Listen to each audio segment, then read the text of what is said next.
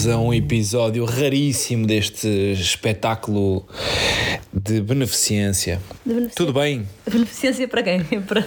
Beneficência para quem ouve, obviamente, é uma beneficência de, de cultura e de, E de disparate. de disparate. Eu sou mais disparate. Como estão vós? Estais bem? Estais bem dispostos? Eu estou bem disposta e tu? Eu estou muito bem Como disposto. estão, como estão as tuas pernas? As minhas pernas estão robustas, E tonificadas. tonificadas E depiladas. e, e, e depiladas. O Pedro, o Pedro depilou-se todo para a prova. Era para fazer, para ser mais aerodinâmico. Sim, eu faço sempre isso antes das provas. Mas é, é tipo como quem entra com o pé direito no avião, que é o que Não, eu faço. é- eu é- sempre, eu, quando entro no avião, tem que ser com o pé direito. E tu Não. depilas-te para a prova correr bem? Não. Então. Não, eu, eu só. Eu depilo por uma questão de praticidade Porquê? para várias coisas. É muito prático. É É praticidade. muito mais fácil equipar e meter um dorsal se tiver sem pelos. Não, e, eh, e porque gosto. Gosto de. Gosto de estar. eh, Assim, sou vaidoso. Sou vaidoso. E sorrio para aqueles fotógrafos que estão nas provas e gosto que eles me vejam assim sempre Por acaso ainda não fui ver se há fotos. Ah, Ainda não fui ver. Estou sorriste demasiado para, absorvido. sorriste para algum? Não, não me apercebi de nenhum. Nenhum. Não me apercebi de nenhum, mas devia haver. Quer dizer, havia vários, mas da prova oficialmente não me apercebi que fosse. eh, Que fosse da prova. Mas, olha, eu já não me lembro qual é que foi o último tema que falámos. Foi pressão social, mas já não sei o que é que nós desvendamos, o que é que não desvendamos. Há aqui muita coisa no ar. Nós não desvendamos nada. O que é que a gente pode falar, o que é que não pode. Olha, querida, isto é uma confusão. Você tem muitos temas hoje também, não tem? Eu tenho alguns temas. Este podcast avisamos já que pode hoje demorar cerca de duas horas. Não digas isso, porque depois vai durar para aí 45 minutos que a gente vai despachar tudo, tal, tal, tal, tal, e a malta. "Ah." É quando, sabes, quando, quando uma pessoa já não tem relações há muito tempo. Epá, E anda ali tipo, e anda tipo em flerte assim com um caso novo e promete, e promete, e promete, cheira a hora H, olha, já está. Já está, já foi. Não podemos prometer muito, que as pessoas estão à nossa espera há muito tempo, a gente chega aqui e promete duas horas, É assim. o chamado está a ser bom, não foi. É isso mesmo, e depois a gente acaba logo com isto e não pode ser. Mas vale pôr as expectativas assim lá, rasteirinhas. Eu sou mais desse clube. Expectativas rasteirinhas e vamos dar o nosso melhor. É o que eu prometo, é dar o nosso melhor. Apesar do Pedro estar a fazer isto, também o gajo está a ver futebol na televisão. Vamos ligar Não a estou televisão. nada, não estou nada. Tá, Já sim. está resolvido. Pronto, então desliga. Hum, vamos por onde? Qual é o caminho que vais Tu é escolher? que sabes, tu é que mandas neste Vamos podcast hoje. Há muita coisa para falar. Se calhar vamos pelo tema principal desta semana, o mais fresco, e depois vamos aos outros. Tá bem, então vá lá. que dizes? Digo bem. Vamos estás- pela maratona? Vamos. Pela nossa experiência? A tua conjunto? experiência, eu não corri uma Ah, maratona. tu também foste. Também foste e também participaste aqui numa certa parte da maratona. Já vamos contar tudo. Uh, por onde começar? Tenho sempre muita dificuldade. Ajuda-me. Após podemos co- começar pelo início. Sim. Não é? Pronto, estávamos, estivemos em Lisboa, numa semana metade Champions, metade não Champions, não é? É. Ou seja, em resumo, o Pedro teve metade da semana fora de Lisboa, portanto já foi para, para o norte, como a malta de Lisboa gosta de dizer. O Pedro foi para o norte mais cedo, porque foi até para Braga, nem sequer foi para o Porto, foi para Braga fazer, eh, fazer o jogo e, e acabou já por ficar lá. E eu fui ter com a Alice e para fazermos esta nossa primeira viagem a dois, sem Alice, foi a primeira vez que fomos viajar sem Alice. Acho que isto é um tema Esse que. é o primeiro tema que vamos tocar. É o primeiro tema que vamos tocar. A Alice ficou com os meus pais e pela primeira vez senti algum entusiasmo da parte dela por ficar com os avós. Ai, mãe, vão ser dois dias. Não foi aquela pergunta de "Ah, eu quero bem. Não, vou ficar dois dias em casa dos avós. E eu, sim, filha, são dois dias. E eu, Rodrigo, disse: o Rodrigo vai ficar em casa dele, mas tu vais ficar com a avó, vais dormir com a avó. Senti algum entusiasmo, o que sossega logo o coração de, de uma mãe, de um pai, não sei. Também, também. Ela já está preparada e crescida para estas, estas coisas. Ah, quer dia pede para dormir sozinha, em casa. Quer ficar Não, fica mas já- sozinha. Podem ir, que eu fico. Já sentimos toda uma confiança e tranquilidade a deixá-la com os avós, porque, primeiro, ela já não faz birras com ele, já não se porta mal, já gosta de ficar, já sente que é uma coisa diferente, já não, já não tem aquele. Aquele apego mau a nós, apego mau no sentido de. Apego mau? Não, aquela coisa, aquela dependência de chorar se nós sairmos e não sei o que. Não, fica aquela saudadinha e já é fixe deixá-la assim dois dias É ótimo. com os avós. É mesmo fixe. É, mas. eh, e, e correu, correu muito bem. O problema para nós Estou a evitar. Isso não está fácil. Não, não está fácil. Eh, o problema para nós é que nós tínhamos e não tínhamos muitas expectativas para a viagem, porque era a nossa primeira viagem sem a nossa filha, mas ao mesmo tempo não era uma viagem para curtirmos Era uma viagem muito corridinha. era uma viagem muito corridinha porque nós fomos sexta à noite, que era feriado, e, a corri e tínhamos a corrida não é? Eh, na, no domingo de manhã e voltávamos logo domingo a seguir, seguir à corrida. a seguir ao almoço. Portanto, não deu. Só tivemos o sábado para nós. Que também foi corrido porque eh, de manhã fomos dar uma corridinha ligeira que eu tinha no plano para aliviar as pernas. À tarde tínhamos que ir buscar o, o dorsal eh, e ficou, ali- ficamos ali com Tínhamos que jantar cedo, tínhamos que acordar muito cedo no dia jantar seguinte. cedo porque tínhamos que acordar às 5 da manhã no dia seguinte. Portanto, ficamos ali da viagem toda com o jantar de sexta, que deu para, para fazer a dois, tranquilos, e depois um bocadinho da tarde de sábado para, para aproveitarmos os dois. O que eu senti foi. Sábado chegamos muito tarde da Espanha, porque já saímos tarde do Porto e, e perdemos uma hora, não é? Porque Espanha tem mais uma hora. Portanto, já chegamos muito tarde, saí do aeroporto, procurar um sítio para jantar.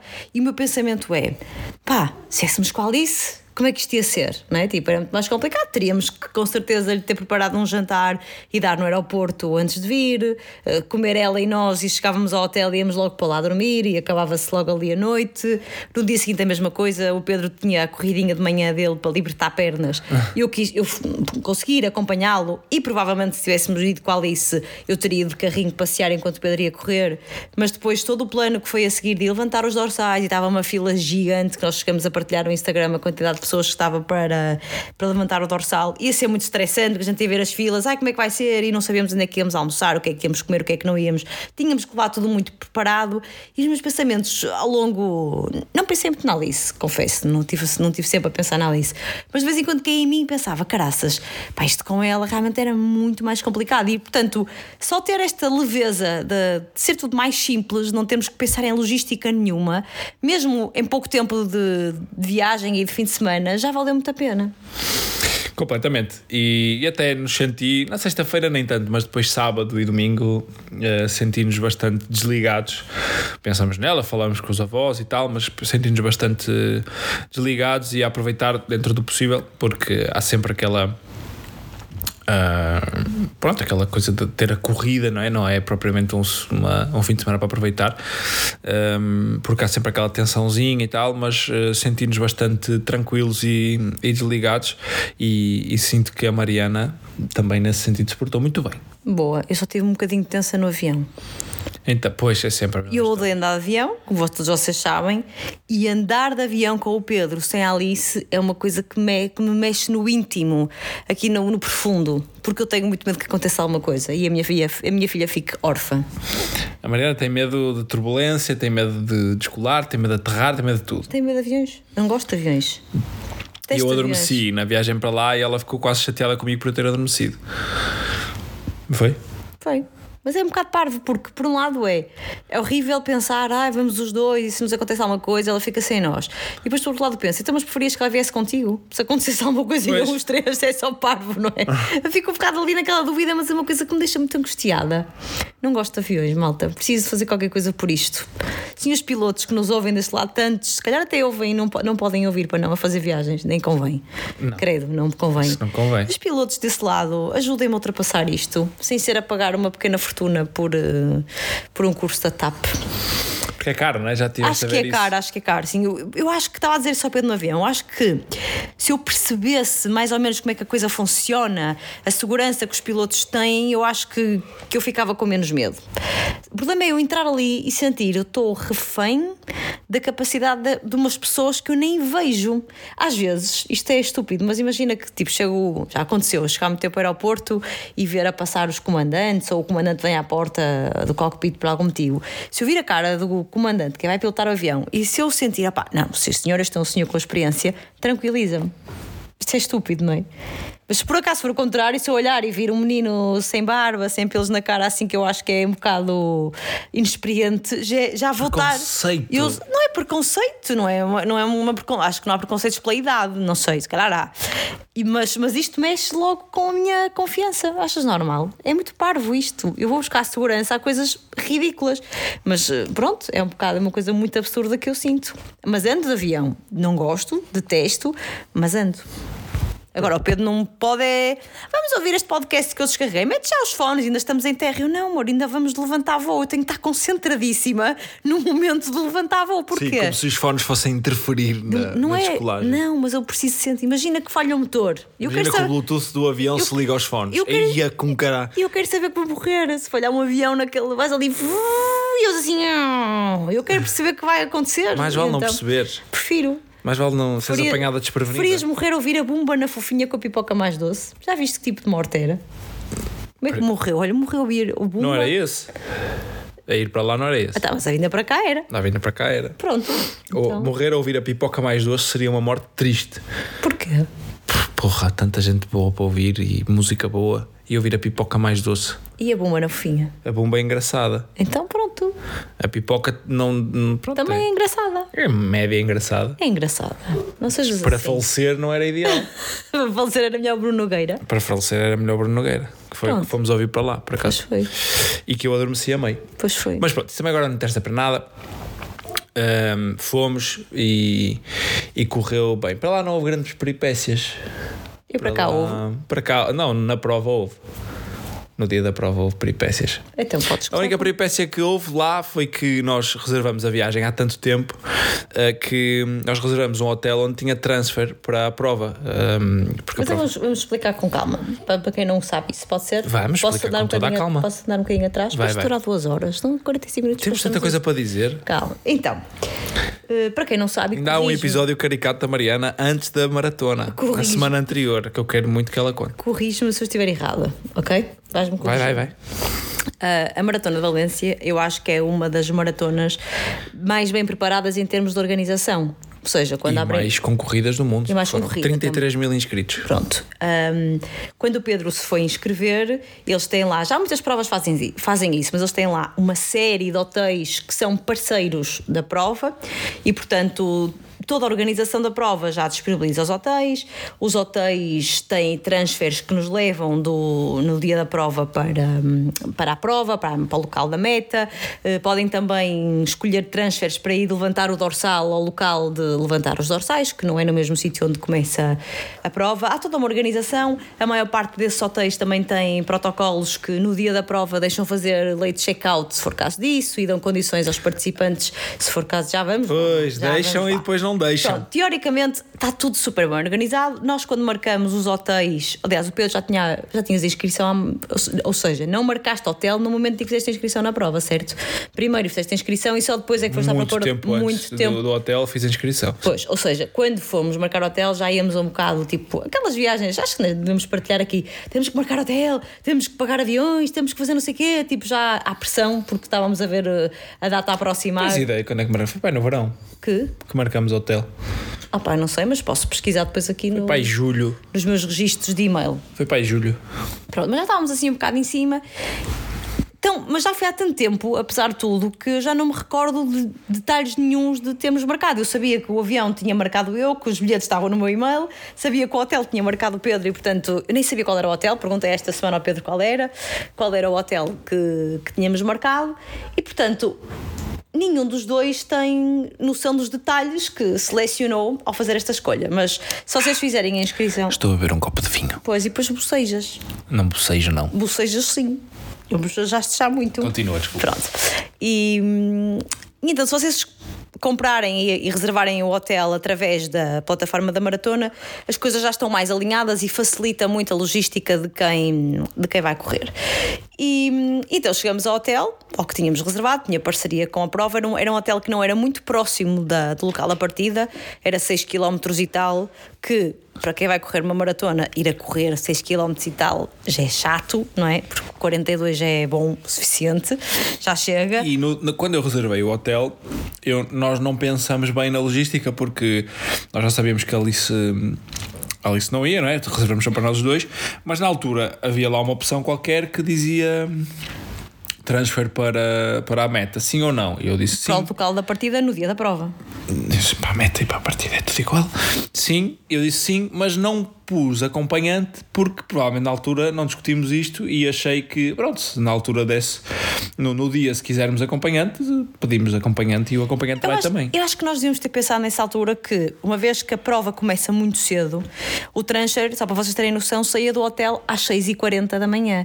O Pedro deve ter achado: esta rapariga é tola, mas não é maluca. Ela não vai para lá comigo, não vai apanhar um transfer às 6h40 da manhã Sim, comigo, não é? conclusão. Para estar à minha espera. Não chegamos ao, ao hotel fazer check-in, deram-nos logo um envelope com eh, todas as instruções da prova, eh, horários, percurso, eh, horário de saída do, do transfer e de regresso, tudo organizado e uma pulseira onde dizia esta pulseira é exclusivamente para entrar no transfer e só entra no transfer quem tiver esta pulseira a ser utilizada e a pulseira é válida para o, o, o atleta e se reservou terá também uma pulseira para o acompanhante e estava- nós não tínhamos Porque estava escrito no papel era que os transfers eram para os participantes e, e acompanhantes.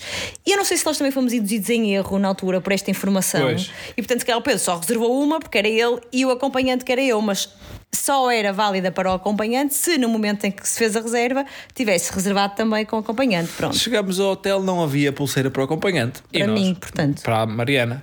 Portanto, a Mariana não tinha pulseira para me acompanhar de manhã na meta. Mas nós, pronto, amanhã vamos à feira, vamos falar ali no hotel, pedimos ao hotel para ver se conseguiu resolver a situação e acrescentar-nos mais uma pulseira.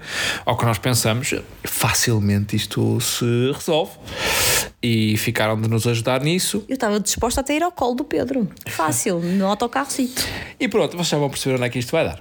Ehm, passou, passou um dia, no dia a seguir íamos à feira e os senhores do hotel disseram: Olha, nós não, não conseguimos ajudar porque isto foi fechado com a agência que vocês trataram, mas na feira da- dos dorsais vocês podem ir lá à banquinha da. Da empresa que fazia o transporte. da empresa e peçam para tentar ajudar, não sei o quê. E nós, sim, deve ser fácil. Chegamos lá, fomos levantar o dorsal, tivemos vai uma hora à espera na fila. Ehm, e quando fomos à banquinha, Falta um detalhe importante. pff, anda lá. É que eu, entretanto, arranjei um dorsal. Pois, entretanto, Pois. a Mariana, Pois. eh, nós, nós, no nosso grupo de, de amigos aqui de Lisboa, eh, As bebidas e bolos. as bebidas e bolos, o, Bolos e bebidas. o grande Tiago, eh, que será um dia Tiago Passos, inscreveu-se na maratona, ehm, mas não. Mas está no Brasil. Mas está no Brasil, nesta curtir. altura, com o seu filhote eh, Arthur e com a sua eh, simpática e, Ah. e, e querida namorada Mariana Passos, que também corre para Chuchu e voltará em breve a correr. Também conhecida como Mariana Steps. Com Mariana Que Steps já corre. já corre muitas maratonas e desde que foi mãe está a voltar gradualmente e um dia correrá com certeza muito mais maratonas. E, eh, e o Tiago inscreveu-se e nós gentilmente pedimos: Olha, Tiago, já que não vais, importarias-te ceder o teu, teu dorsal à minha esposa? Ele disse: Não, não, está aqui. Mandamos o link, ele preencheu lá o que tinha que preencher e eu e a Mariana fomos os dois levantar um dorsal. Uh, fomos, entretanto, à banquinha da, da, da Transvia, que é lá a agência, e eles disseram: os autocarros estão cheios, não vai dar, não vai ser possível uh, acrescentar a pulseira. E nós, pronto, olha, vamos ter que arranjar uma solução. Porque, porque a minha intenção, a partir do momento em que tinha dorsal, eu já tinha intenções de correr um bocadinho naquele dia da, da maratona. Pronto, com o Pedro é impossível de eu correr, porque eu nem 10 km consigo fazer ao ritmo que ele faz. 42, eh, nenhum, nem 2 km, nenhum, se calhar. Quanto é que foi feito a média? 4,15. 4 15 nenhum, amigos. 1 km a quase 15 eu ficava sem ficava com os pulmões do lado de fora. Portanto, esta é a minha triste realidade, mas estava lá mais gente que eu conhecia, estava a Catarina Campelo, que eu sei que conseguiria correr alguns quilómetros ao, ao ritmo dela e gostava também de acompanhar um bocadinho e andar ali, correr de um lado para o outro, apoiar. Portanto, eu, eu gostava de correr um bocadinho nessa prova. Tendo o dorsal, facilitava muito a logística de começar a correr, porque poderia começar a correr no sítio onde os atletas que iam correr a maratona hum, também começavam. Vinha cá para o fim, não é? Porque não ia fazer tempos nenhuns e ficava, deixava-me ficar para o fim e conseguia partir juntamente com o resto dos atletas, apesar da partida ser bastante faseada em termos de horas, vão os primeiros de elite à frente, depois quem pretende fazer um, um tempo entre duas horas e meia e três parte meia hora depois e Havia várias, assim várias boxes eh, com tempos mais ou menos de 15 em 15 minutos Ah, de, de- de- de fecho de maratona, ou seja, começava nas 2 horas e meia até às, sei lá, 2h45, depois das 2h45 às 3, das 3 às 3h15, que foi onde eu parti. Eh, mas obviamente para vocês entrarem nessas caixas, vocês tinham que apresentar à, à organização um comprovativo de que corriam pelo menos meia maratona próxima daquele ritmo ou uma maratona próxima daquele ritmo para eles eh, depois perceberem se vocês tinham critério para e entrar. validarem a vossa inscrição naquela box, que é Naquela para evitar que vão pessoas tipo eu, que corre pouquíssimo, para uma box onde estão pessoas que vão correr muito, porque isto parece que não, mas eh, chateia e incomoda quem está a correr, não é? Tem que estar sempre a furar, a passar por outras pessoas, faz sentido que corram e que partam em simultâneo pessoas que têm ritmos semelhantes. E portanto, o ter o dorsal facilitava-me nisso. Então, a partir do momento em que eu tive dorsal, pensei, bem, olha, vou começar a correr contigo, comecei a estudar o percurso para ver onde é que podia parar para depois voltar para a meta e não estar muito longe da meta, não é? Porque senão depois tinha que voltar tudo a pé e a pé demora muito mais. Estudei um bocadinho o percurso, já tinha as coisas mais ou menos definidas, então a minha ideia é: vou de manhã convosco, a Catarina e o Pedro Brito, que também foram correr a maratona, estavam hospedados no mesmo hotel que nós. Vou convosco de manhã, faço os meu, o meu treininho, a minha corridinha e depois fico à espera na meta. Tudo ok. Pronto, até que não há transfer para esta menina acompanhante, mesmo com dorsal, não interessa, não estava registada. O Tiago, quando fez o registro, quando comprou o dorsal, como não, depois não acabou por não reservar hotel porque não foi, não, teve, não tinha qualquer registro de transporte e, portanto, eu fiquei pendurada e só pensava. Não conhe- primeiro, não conheço Valência, nunca estive em Valência. Segundo, não conhecia o local da partida. Percebemos, por eh, toda a logística, os papéis que nos deram, que havia imensas boxes de partidas, havia sítios diferentes onde deixar a roupa, as mochilas, os guarda-roupas, consoante a box de partida de cada um. Eu percebi que era numa zona muito extensa e eu pensei, opá, se eu for sozinha para o local da partida, eu muito dificilmente vou dar conta do sítio onde tenho que estar e nunca mais vou conseguir encontrar com eles. Então estava um bocado ansiosa com isto. Comecei até a desmoralizar, porque, primeiro, estava dois dias antes de irmos para Valência, estava máxima de 24 graus e mínima de 17. Top! Dia da prova, mínima de 4 ou 5, ou seja, a hora que nós chegávamos lá para partir, e máxima de 12, 13. Eu pensei, pá, vai estar um frio do camandro na altura em que formos, formos começar a correr. Nós vamos para lá muito cedo, vai estar muito frio. Não sei se me apetece ir para o frio, correr- para estar ali a sofrer para depois só ir fazendo um treininho. E isso começou-me a desmotivar. Depois a parte de eles irem todos de transfer e eu ter que ir de Uber para o local da partida, não sabia se o Uber ia conseguir chegar perto, porque as estradas estavam todas cortadas. Comecei a ficar um bocado ansiosa com isto. Pronto. E depois? Não queres que não queres acrescentar nada? eh, todos os dramas de quem não ia correr, não é?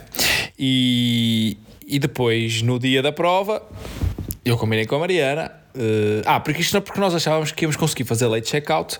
eh, eu estava mais estressado era com o voo de regresso, porque no dia da prova nós tínhamos voo de regresso às 3 e meia. Quase tínhamos, quatro. tínhamos que estar no aeroporto tipo às 3, máximo, já a queimar o, o limite da entrada.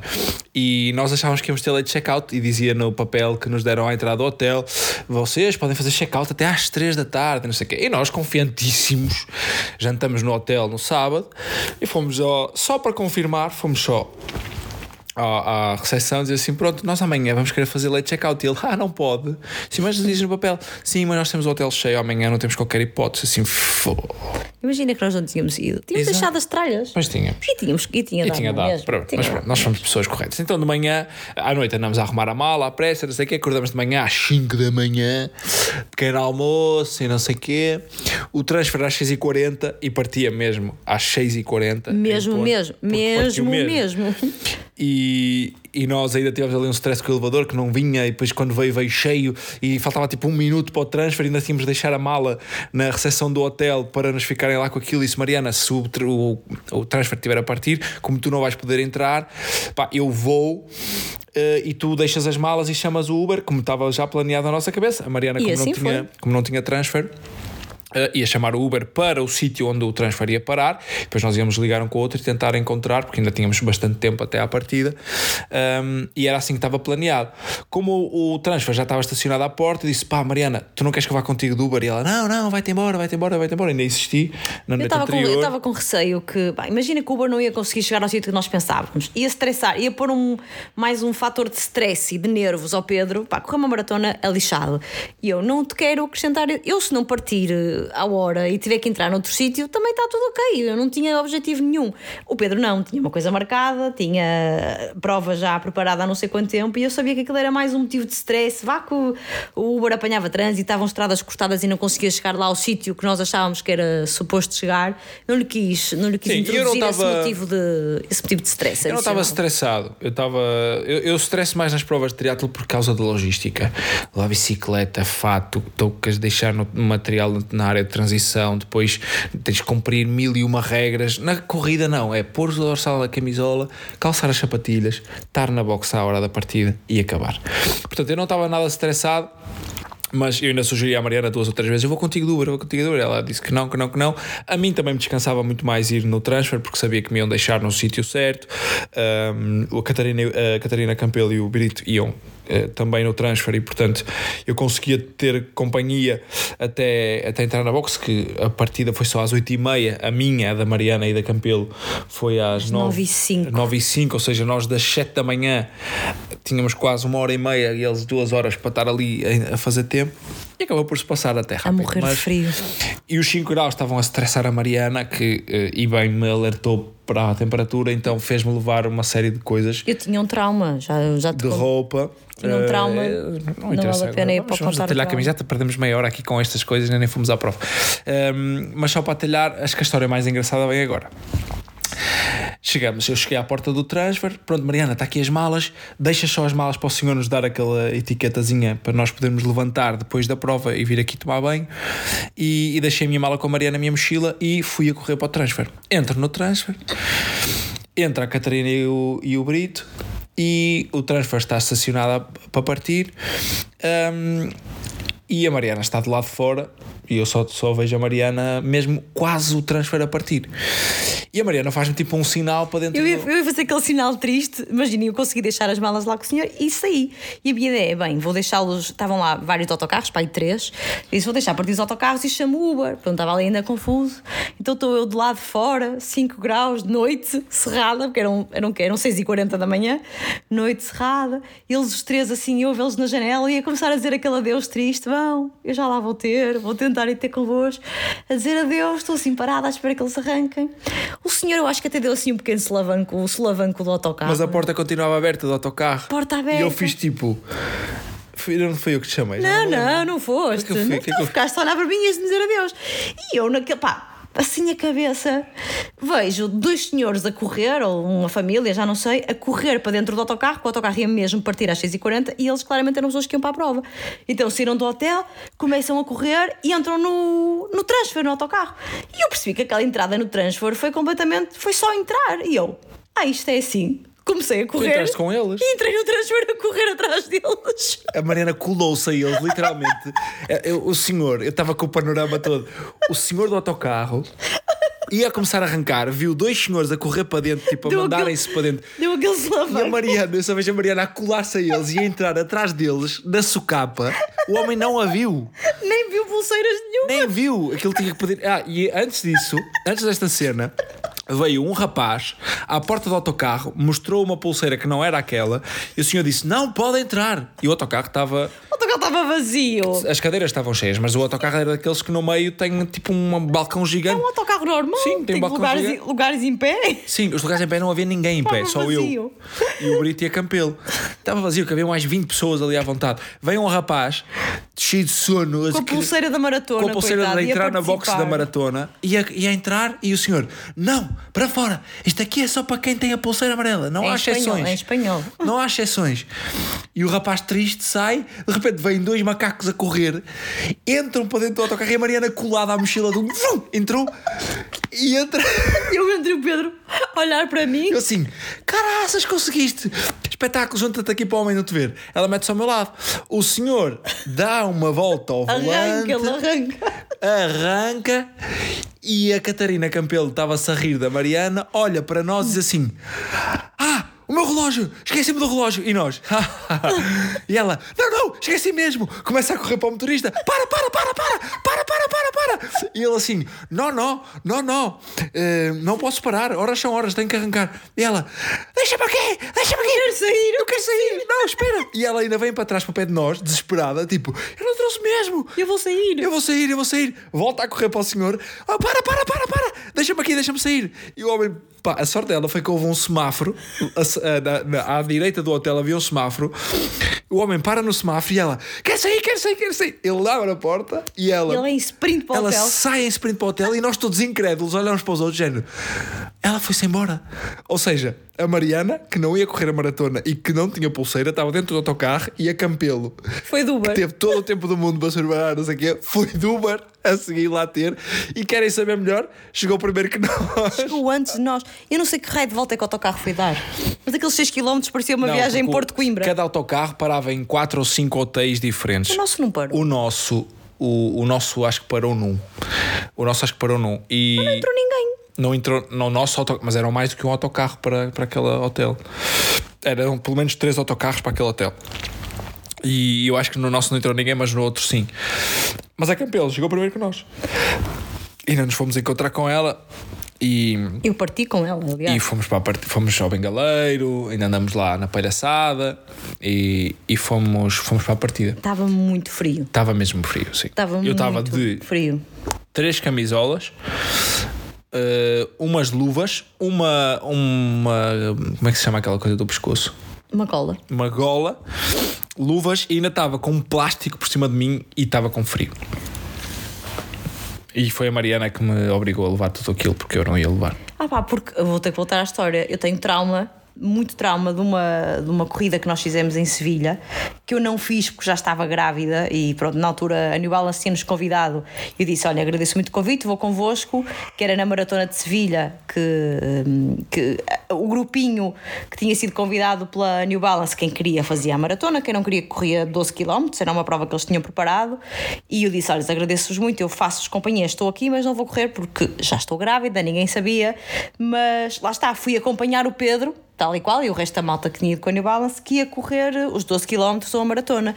E foi exatamente a mesma coisa. Saímos do hotel, num transfer muito cedo, para a zona da partida da prova, era de noite, portanto a prova de Sevilha é em fevereiro.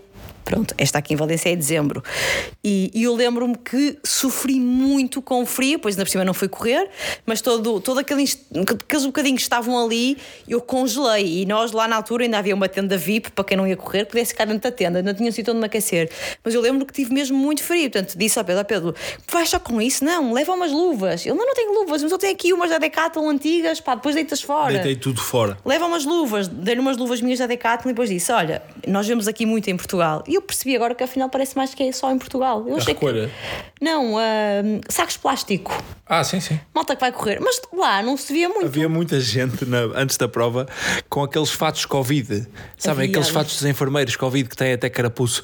Muita gente a usar esses fatos para se aquecer. Porque aqui em Portugal vê-se muita gente com sacos de lixo assim enfiados no corpo, à volta dos braços. O plástico corta muito o vento. Corta o vento, mas lá eu estava à espera de ver lá muita gente. A Catarina diz que aquilo não, aquilo é, é típico português. Os portugueses reconhecem um português nas provas quando vê alguém com saco de lixo. E eu não tinha sacos de lixo, mas lembro-me que, que em Barcelona, numa meia maratona que nós fizemos, nos tinham dado umas capas de, que estavam tipo lá numa gaveta há mais de 5 anos. Eu disse: Pedro, leva uma capa destas. E ele, ah, vou levar isto, eu levo isto que te vai saber bem.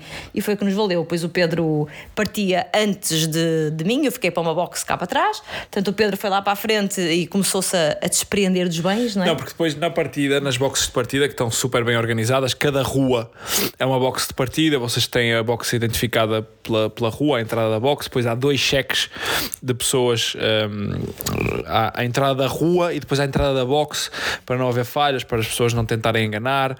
Pá, e é, é super bem organizado. E depois vocês entram para uma espécie de, de box eh, que à volta tem grades e, e estão pessoas de fora das grades porque sabem, obviamente, que as pessoas vão, que quem vai correr vai levar roupa a mais, estão lá já com sacos preparados e à medida que tu vais esperando pela tua partida, tu chegas, vais chegando à frente, chegando à frente e tirando roupa. E há quem põe a roupa para o chão e as pessoas vão lá, a organização vai lá apanhar e recolhe essa roupa que fica no chão para depois dar a instituições e a quem, a quem precisa.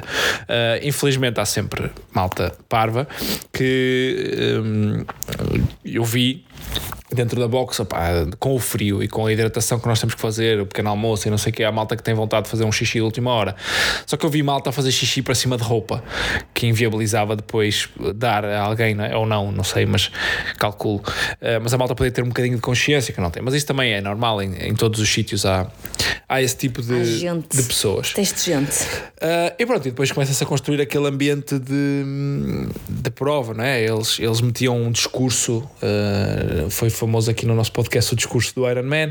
Eles também metem um discurso em espanhol. Não sei se há isso na net, será que há essa coisa? Não sei, eu não consegui gravar, mas era um discurso também assim muito emotivo em espanhol, ou seja, é uma maratona internacional. Uh, eu, por acaso, um, os portugueses e os espanhóis percebiam, provavelmente os brasileiros também, uh, mas malta que fala inglês, ao meu lado estava um norueguês, estava atrás de mim um grego, um sueco e não sei o que, provavelmente essa malta não percebeu. Uh, não percebeu metade do discurso, mas era um discurso emotivo também que apelava um bocado à, à razão porque estávamos ali e não sei o quê. E depois começava a tocar uma música, para que eu não sei a música. Uh, Deixa-me procurar aí a música. Procura aqui. Uh, começava a tocar uma música muito fixe. Deve estar aí, vai lá, vai lá, porque acabei de pôr aí um monte de coisas. Pode ser que esteja aí. Uh, não interessa, eu quero só a música. Uh, sabes qual é a música que eu estou a falar? Aquela italiana? Não. Uh, vamos ao YouTube.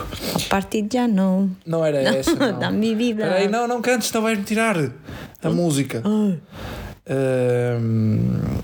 ai. Música italiana. Uh, em Valência. Não. Há uma versão Juventus Milan, eu vou chegar por aqui. Mas pronto, conta a tua parte da partida que eu já lá vou. A minha parte da partida. Então, o Pedro, a box Pedro ia partir às 8h35. A minha só ia partir às 9h05. Nós estávamos lá desde as 7 com muito frio. Então fui com a, o Brito, que estava com a Catarina, aqui. e ia partir com o Pedro. Está aqui. Espera aí, eu, eu... Publicidade. Estamos a dar dinheiro a senhor e a nós ninguém dá. Chora. Chora, bebê. Chora, bebê. É uma música que eu só tinha ouvido em versão claque da Juventus, achou do Milan. Não, do Milan.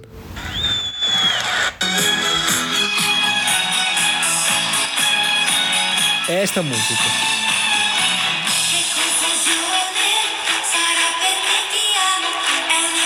Não era? Isto deu lá. Deu. Mas era uma versão house. Tens a certeza?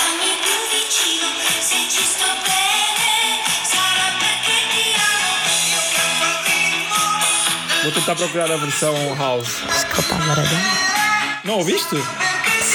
Sara, porque te amo. Oh, Sara, isto é para ti. Que Sara? Minha irmã.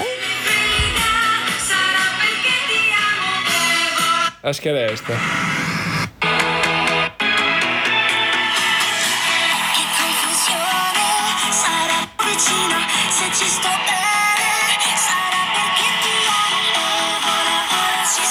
Me lembro da parte.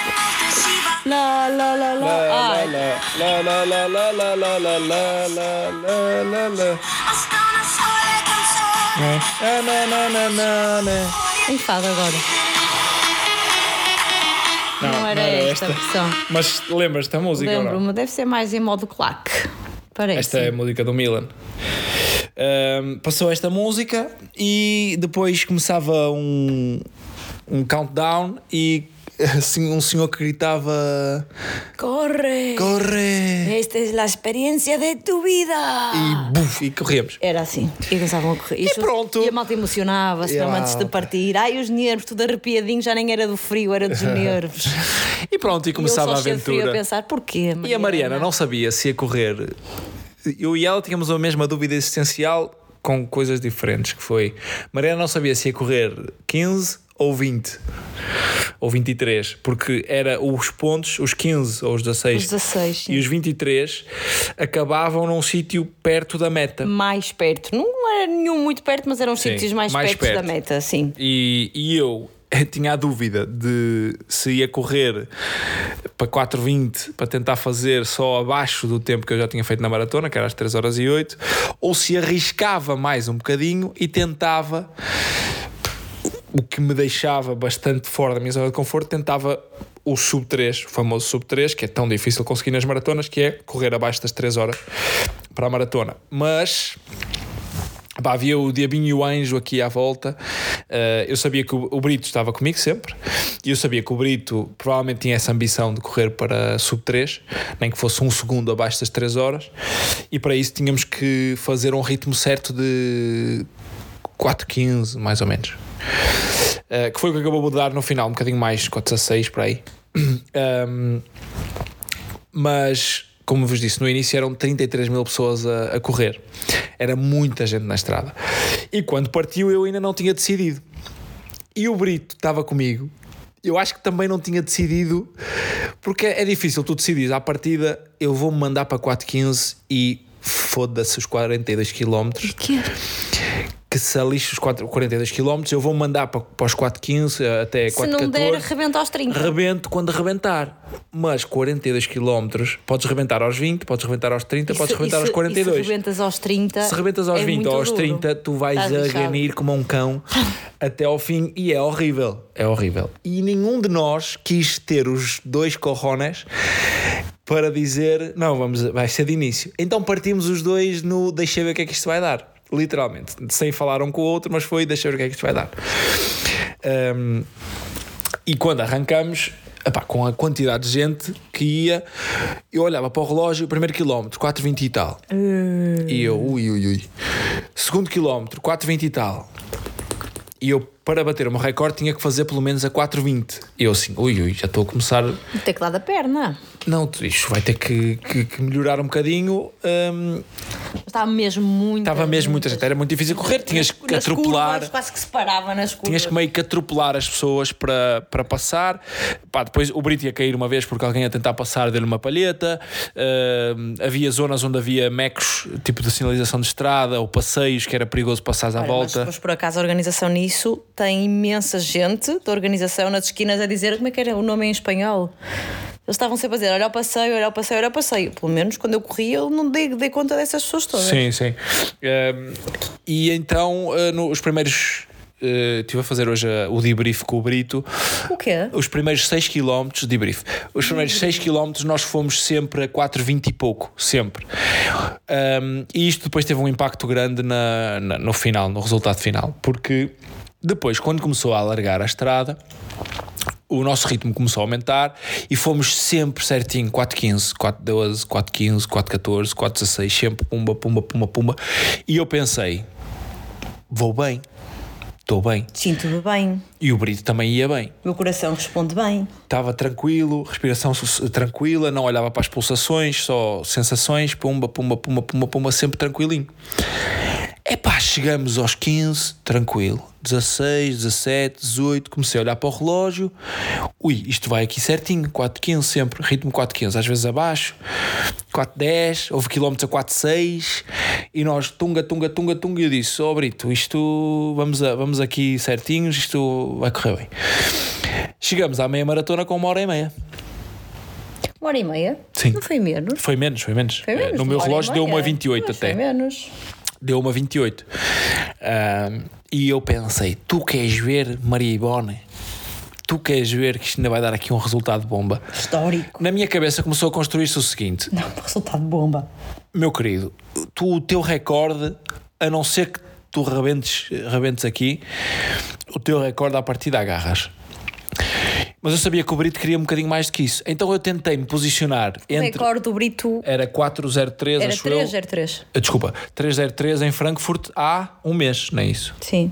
Há um mês. Acho que acho que nem tanto. Em Frankfurt. Em Frankfurt. Ele foi fazer a maratona de Frankfurt e ele também estava meio receoso porque, pronto, era uma maratona recente e ele queria baixar do- desse tempo, mas eu acho que ele tinha também a ambição secreta de, de baixar das 3 horas. Mas nenhum de nós arriscou para isso. Eu estava mais ou menos tranquilo porque eu sabia que naquele ritmo ia conseguir o que eu queria mesmo que era baixar dos, das 3 a 8. Ele estava no limbo, eu disse sempre: Brito, se tu te sentires bem, vai. Se te sentires bem, vai. Ele: Não, não, não, não quero arriscar, não quero arriscar. E fomos sempre ali os dois, a comer os geis direitinhos, a abastecer direitinho, beber, não sei o quê, não sei o quê. Passa por nós uma rapariga do Porto. Que, que agora é patrocinada pela ASICS, por acaso não sei o nome dela. Ângela. Ângela? Sim, eu vi. Foi o que vocês partilharam hoje. Ângela. Ângela cola-se a minha obrita atrás a determinado momento e ouvimos assim uma voz atrás de nós assim uh, boa sorte, boa sorte, não sei o quê. E nós olhamos para trás, ah, mete aqui, mete aqui ela meteu-se no nosso meio. Que disse assim, mete aqui, venha mais atrás de mim não, eu perguntei-lhe, tu preferes ir atrás de nós ou queres vir para aqui? E ela, não, vou para aqui para o vosso meio meteu-se no nosso meio, a conversar e tal. Conhecia os nossos treinadores, não sei o quê. Mas sempre eh, a falar, mas sempre a adiantar-se. E eu pensei, esta rapariga vai forte. Com vontade. Adianta-se um bocadinho de nós e sempre. Pá, e sabes aqueles olhos de quem vai louca por um obstinada. Eu assim, é, ela vai. É gaja, é gaja. Ela vai. Uma mulher quando mete uma coisa na cabeça. Vocês agarrem cães, ela vai. Amigos. E eu e o Brito ficamos assim a olhar um para o outro e nem, nem, nem eu nem ela, nem eu nem ele a seguimos porque achamos que ela ia muito rápido. Não tinham pedalada para ela? Não, é assim, eu Sim. e o Brito, eu disse hoje ao Brito, se nós tivéssemos seguido a rapariga, tínhamos baixado o, as, as 3 horas. Porque ela baixou 10 segundos ou 20, mas baixou das 3 horas, fez 2,59, não sei quanto. Um, e eu e ele, se tivéssemos seguido na roda dela, íamos ali naquela bitola e era um minuto a menos que íamos fazer, não era por aí que íamos sofrer mais ou menos. Era igual. Não sabes. E, pois, não sabes. As maratonas são isto. As maratonas são muito são As maratonas são isto. É o se. Não sabes. Pá, mas mas uh, eu tive a prova nesta, nesta maratona que a cabeça, quando tu estás bem, a cabeça manda mais do que, do que as pernas do que o coração. Eu também. Porque, porque eu fui sempre com o Brito e eu, até aos 35, 36, que foi quando eu tive a minha maior uh, dúvida na cabeça, uh, porque comecei a ter sensações de, de de algum cansaço, até ali eu ia perfeito, ia muito bem, comi bem, senti que estava sempre a comer bem. Eu calculei um bocadinho mal uh, os G's, uh, porque eu levei 5 uh, G's Gold Nutrition e 4 uh, G's e duas gomas, acho eu. E faltou-me o gel os 38. O que é que eu fiz? Peguei num da prova. Mas eu comecei a pensar, pá, eram da Enervita ou não sei o quê, que são aqueles que vendem na Decathlon. O gel era pequenino e não conseguia ver, normalmente no gel diz quantas gramas de hidratos tem. Os meus da Gold Nutrition têm mais ou menos 25 gramas, 20, 25 gramas de hidratos de carbono. Eu sabia que tinha que tomar dois daqueles por hora uh, para ter um bom pico de, de, de, de, energia. Eu não conseguia ver quanto é que tinham os da, da prova. E eu pensei, pá, eu não sei se estes são os que têm 50, ou se são os que têm 25, ou que têm 10, ou que têm 15. Portanto, eu vou apanhar um gel para tomar ali o boost final, mas eu não vou tomar todo. Porque, porque só podias passar a mente e nem consegui parar. Não, porque podia-me era borrar, borrar a meio. Eu pensei, se eu tomo todo e isto tenha mais, vai-me dar aqui uma crise de vómito ou caraças. 50, eu passo a meter num paro. Eu vou voar. Não, não quis arriscar, mas também não quis arriscar não tomar. Uh, e eu ir com o Brito, ir a puxar por ele e ter sempre ali alguém para, sabes, era quase a minha missão, era quase levá-lo até ao fim. E a dele era também estar comigo. Então aquela batalha mental foi-me sempre distraindo. E depois uma coisa, tenho já que assumir aqui: Valência, não sei se foi este ano, se foi o que. Valência é melhor que Sevilha em termos de presença de público na estrada. Uma coisa impressionante, nunca vi, nunca vi tanta gente na estrada numa maratona. Incrível. Então, digo-vos uma coisa, do quilómetro eu ia dizer 35, mas seguramente do 38 ao 42 eu não vi a berma da estrada o Pedro chegou ao pé de mim e disse: Isto aqui no final é impressionante, parece Tour de France. Foi o exemplo que ele me deu. Inacreditável. Assim, tu já não vais bem, já, já vais, já só queres já acabar. Já só queres acabar. Mas aquela malta leva-te ao colo. É assim, eu eu lembro mais ou menos, acho que era o 36 ou 37, uma curva à direita, depois era uma reta grande até, uh, até quase à, à Cidade das Ciências ou aquela. à meta. Eu não via a estrada, eu só via gente à volta e depois gritavam pelo teu nome e, e gente animada e malta com disposição para te, para te apoiar incrível, inacreditável. Sevilha era bom, foi muito bom uh, no, no parque, como é que se chama aquele? Uh, Praça de Espanha tinha um parque fechado e não sei o quê, Praça de Espanha incrível e não sei o quê. Lembro-me que tinha muita gente também na meta, a rua da meta também muito cheia, mas era, eh, tu lembras, até te ficaste do lado de fora de uma grade. Sim. Era uma avenida grande, em Sevilha, uma avenida grande a chegada, que tu entras numa rotunda, vais pelo meio da, dos queilhos da cidade, paralelo, depois tu entras numa rotunda grande e é uma reta grande até à meta, mas o público está num passeio e fechado por uma grade, ou seja, tu não tens as pessoas próximas de ti. Em Valência, tu vais numa rua e as pessoas estão onde quiserem. Estão tipo ao teu lado. Pessoas que te tocam, que te pedem cinco, que te batem na mão, ou seja, tu vais empurrado e depois só deixas de ter esse, como se chama em Espanha, o passilho, não é? Deixas de ter isso já dentro do circuito da meta, que é uma passadeira azul que eles constroem lá, e aí já, já há uma bancada e uma ponta em cima cheia de gente. Aí já eu publiquei um vídeo no meu Instagram que, que podem ver a entrada, é uma ponta em cima que está lotada de gente, e depois uma bancada ao lado que também tem muita gente, e aí depois já, já há menos calor humano. Mas é incrível o ambiente que se viveu lá, e, e aí tu já não tens maneira, maneira de de, de, parar. Havia gente que parava aí a caminhar porque colapsava um bocado, perdia energia. E hum, eu vi lá um senhor muito engraçado a gritar para um senhor que, tinha, que estava a caminhar: arranca, arranca! Assim a gritar para ele: vai, vai, e a rir e a gritar com ele cara: arranca, arranca, é ali, é já ali, não sei o quê. Um, uma, um apoio brutal. Mas para concluir o a prova. Uh, eu ali aos 32, 33, 34 comecei a sentir que que podia quebrar.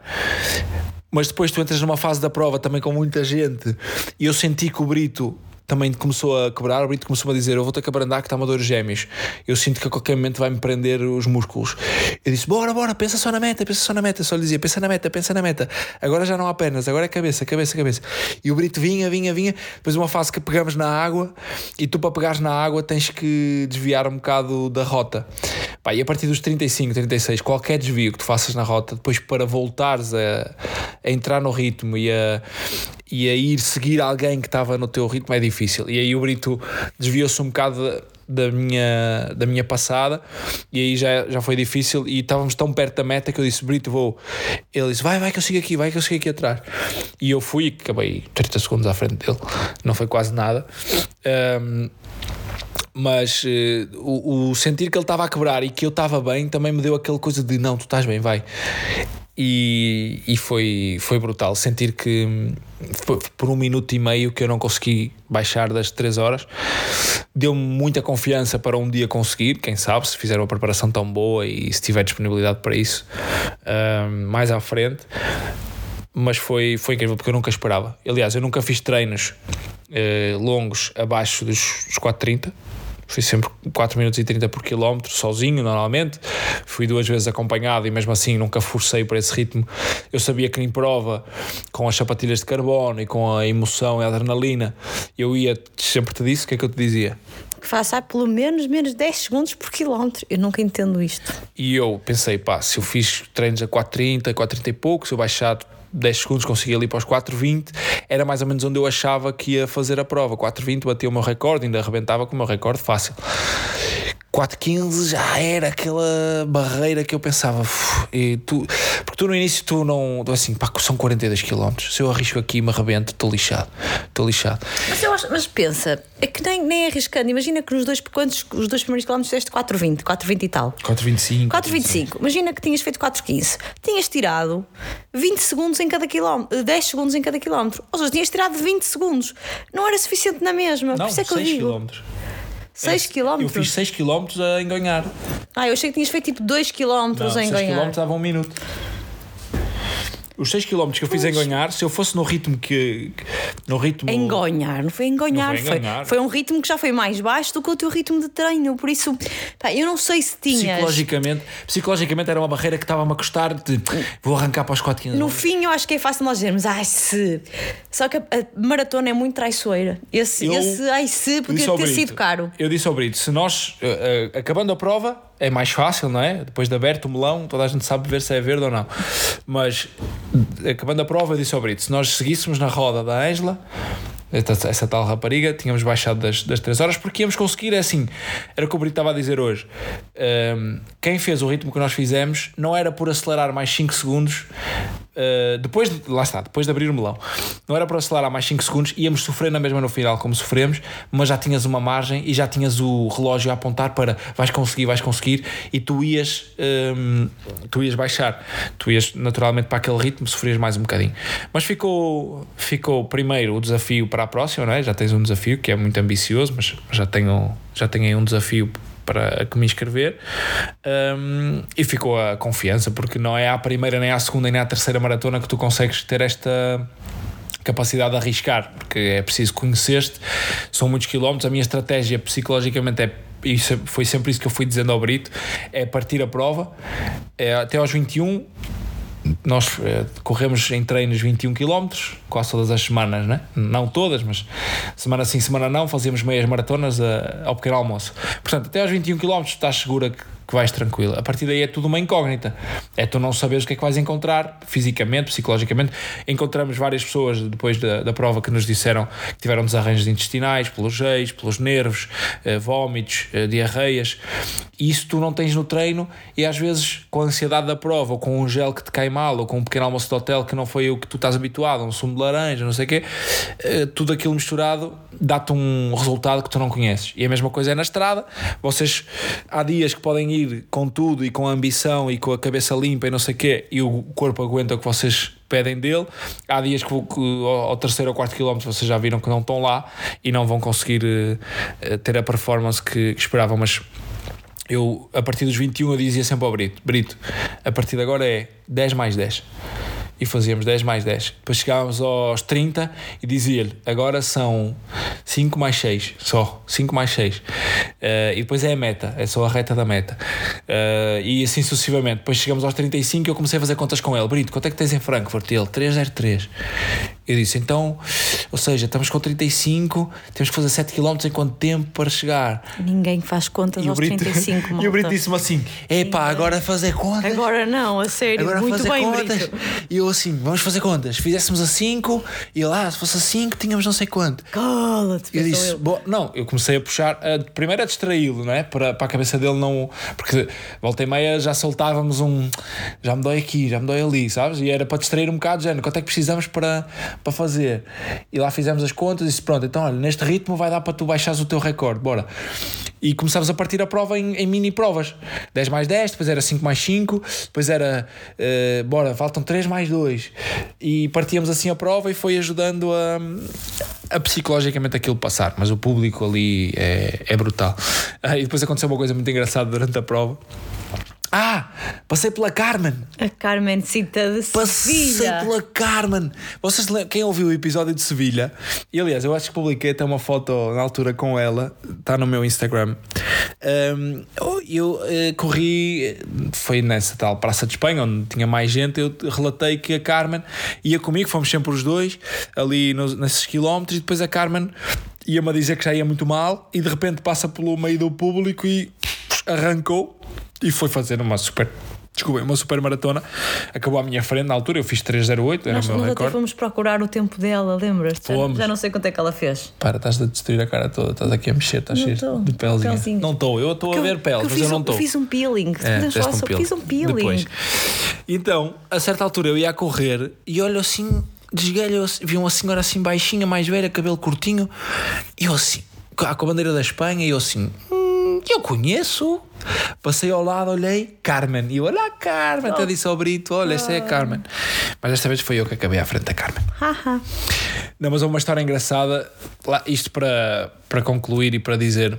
Uh, a questão psicológica nestas provas é determinante, determinante. Se vocês não tiverem a cabeça focada, limpa e se permitirem que a cabeça faça o trabalho que ela normalmente faz, que é boicotar-nos, um, e mandar sinais de agora dói aqui, agora dói ali, olha, não tomaste o gel na hora certa, e já te fodi, não bebeste água, não bebeste coisa, ai, deixaste cair a garrafa da água, uh, vais-te desidratar, não comeste ao pequeno almoço, e olha ti, olha a dorzinha, olha a dor de burro, olha, olha, olha, e olha, não sei o quê. A cabeça. Sentiste no intestino agora? Sentiste? Sentiste, olha eu, olha, olha eu. Olha a cólica, olha a cólica. Uh, que... Para, Mariana, estás a destruir a cara toda. Podes falar, amor, só favor. Estás a tirar as peles da cara. E se vocês estiverem focados no problema, uh, é muito complicado uh, vocês não só acabarem a maratona, como dentro dos, dos objetivos normalmente que, que, se propõem. Isto para quem já corre Mas não mais. contar uma história engraçada? Mais vezes vou contar, é isso que ah. eu quero chegar lá. Uh, isto para vos conclu para concluir em relação à, à mentalidade e, à, e, ao psicológico. Uh, a certa altura da maratona íamos com pouco mais de eu não sei se foi aos 20, se foi aos 30. Uh, aliás, a maratona a organização até pôs uma coisa muito engraçada aos 30 km, que normalmente é quando se diz que se apanha um muro, que aos 30 km é quando normalmente se começa a sentir o, o desgaste da maratona. Um, puseram um muro, um muro mesmo, uh, um pórtico que era a simular um muro amarelo, que era o patrocinado pela Cola Cal, um, e, e, dizia qualquer coisa do género: já arrebentaste o muro, e tínhamos que passar no meio do pórtico, que era mesmo um muro. Eles, e depois cada bairro tinha música e não sei o que para entreter. Pronto. A certa altura passamos, eu acho que já foi depois dos, dos 20 e tal. Passamos, íamos assim numa curva no meio de um bairro e eu vou passar por um rapaz que dá um grito assim: Hostia puta! Que llevo mais 400 metros! E porque não é? a cada quilómetro nós passamos por um porto que diz quilómetro 25. Passámos o quilómetro 25 e, e o relógio já apitou antes. E a dizer o relógio sim, 25 antes. E o relógio apitou antes, o meu também tinha, eu já levava, eu levava na boa, mais, aliás, eu acabei quase com 43 km, portanto eu levava mais 500 metros na boa do que, do que a prova, por causa do ir buscar água, desvia-te das pessoas e não sei o quê. É normal que apanhes mais, mais, mais metros. Então passamos por um rapaz e ele, hostia, puta, que eu mais 400 metros. E eu, como sei que. Oh, tirei logo a pinta, né? O rapaz que provavelmente está a, passar, está a fazer aquilo pela primeira ou segunda vez, que é muito metódico, não é? Que eh, levava na cabeça que tinha que fazer não sei quanto tempo aos não sei quantos quilómetros, não sei o que mais. Quando o relógio lhe dá mais 400 metros que o normal, este tipo de pessoas normalmente, pânico na cabeça. Então eu virei para ele e disse: Isso é o aquecimento, os 400 metros foi o que fizeste aquecimento, deixa lá, não olhes para o relógio, não sei o quê. Ele, pois, pois sim, pois sim. E uma senhora que vinha atrás deve ter percebido também que podia desconstruir aquilo e diz-lhe: eh, Não te preocupes, que quando llegue el arco, chegamos todos. Né? Quando chegarás à meta, vamos chegar todos, vamos chegar todos eh, à meta, a meta é para todos. Eh, não estejas aí a olhar para o relógio. Ele, pois, pois, tem razão, tem razão. Mas aquela frustração de ter mais 400 metros no relógio foi. Mas ele deu um grito de desespero. Oxa, puta! Ele assim, calma, rapaz. São 400 metros, vais correr, vais correr 42 mil metros.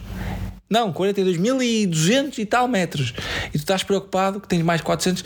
Claro, 400 não é pouco, mas se tu és muito metódico, muito coisa, e a cabeça, e, e se não corre como estás à espera, já não está bem, uh, é um primeiro passo para. Normalmente para, para complicar a tua própria vida. Portanto, eu tento descomplicar bastante e, e o Brito também se enganou nos ex aconteceu qualquer coisa, não sei o que é que foi, ele achava que tinha os reis todos, ou depois ele deve ter tomado uns quilómetros antes, ele tinha um apontamento na mão para não se esquecer, de repente ele para a mão, olha para mim, ai, eu enganei-me. Pronto, e o meu papel foi um bocado, sei lá, toma, pega num da prova e tomas um da prova e e caga nisso, toma mais cedo os geis. Caga nisso não é uma boa expressão para se usar é, em é, provas é, com geis. Tomas, toma mais cedo e tentei, tentei desconstruir um bocado aquilo porque uh, se nós estivermos mais tensos e ansiosos dentro da prova, só nos estamos a auto-boicotar e isso não é fixe para quem tem que estar focado aquele tempo todo. Um, e pronto, e foi um bocado este o meu o meu debrief. Fiz 3 horas e 1, o meu melhor tempo era 3 horas e 8, portanto Nas maratonas, Grande quando tu estás bem, é fácil tirar muito tempo, porque é muito quilómetro e 2 segundos por quilómetro no final já dá muito tempo. Eu tirei quase 10 segundos ao quilómetro ao meu melhor tempo, portanto foi, ahm, foi, foi espetacular e estou muito feliz, não? Espero que sim. Estou sim, estou Porque às sim. vezes acho que eu agora não, eu não sabia que tinha estado a conversar com o Brito.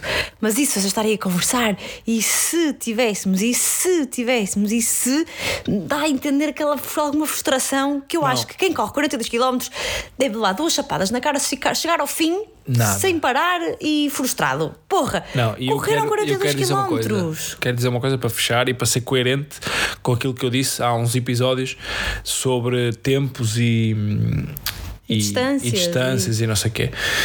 Sendo coerente, porque eu até agora só falei de ritmos e quilómetros e não sei o quê, não sei o quê. Sendo coerente, fazer uma maratona é É do caraças. brutal. É um desafio. É um desafio mental, físico, eh, psicológico, fisiológico, eh, brutal. E o tempo é só uma consequência dos vossos treinos e da vossa preparação. Um, obviamente que eu estou muito contente com o treino, eh, com o tempo que fiz final, porque para mim é o resultado de seis meses de preparação e de daquela coisa do eu acho que não consigo fazer 3 horas e 1. Eu acho que consigo fazer 3 horas e 3, 3 horas e 4, mas um ritmo de 3 horas, 3 horas e 1, se calhar não consigo. E, e chegar à prova, encarar a maratona de frente e dizer com coragem, tipo, vou arriscar este ritmo e vou ver o que é que isto vai dar. Aqueles, sete, aqueles 6 km sabem-me. Eu podia ter ido mais um bocadinho, mas lá está. Isto é fácil dizer depois da, da maratona acabar, Eh, mas para mim o tempo é o resultado do meu trabalho e, e não ficaria nada frustrado se eu fizesse na mesma 3 horas e 8 e só acabasse a maratona. Para mim, fazer o propor-se a fazer uma maratona, ainda hoje vi alguém no Instagram que disse que se inscreveu na maratona pela primeira vez e foi um ato assim meio refletido e que, e que vai fazer uma maratona.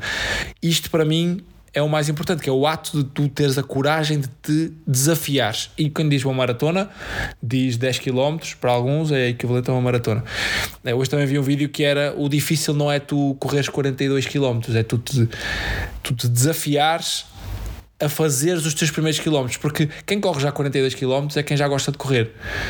O problema é aquela malta que não faz nada e que se desafia a fazer hoje, vou fazer 3 e 4 e 5 e começa a fazer provas e começa a gostar e começa a, a ter disciplina, a ter treino e tudo isto melhora a, a tua vida em todos os sentidos, na disposição, psicologicamente, hum, nos horários, na, na tua disciplina, na, na tua vida.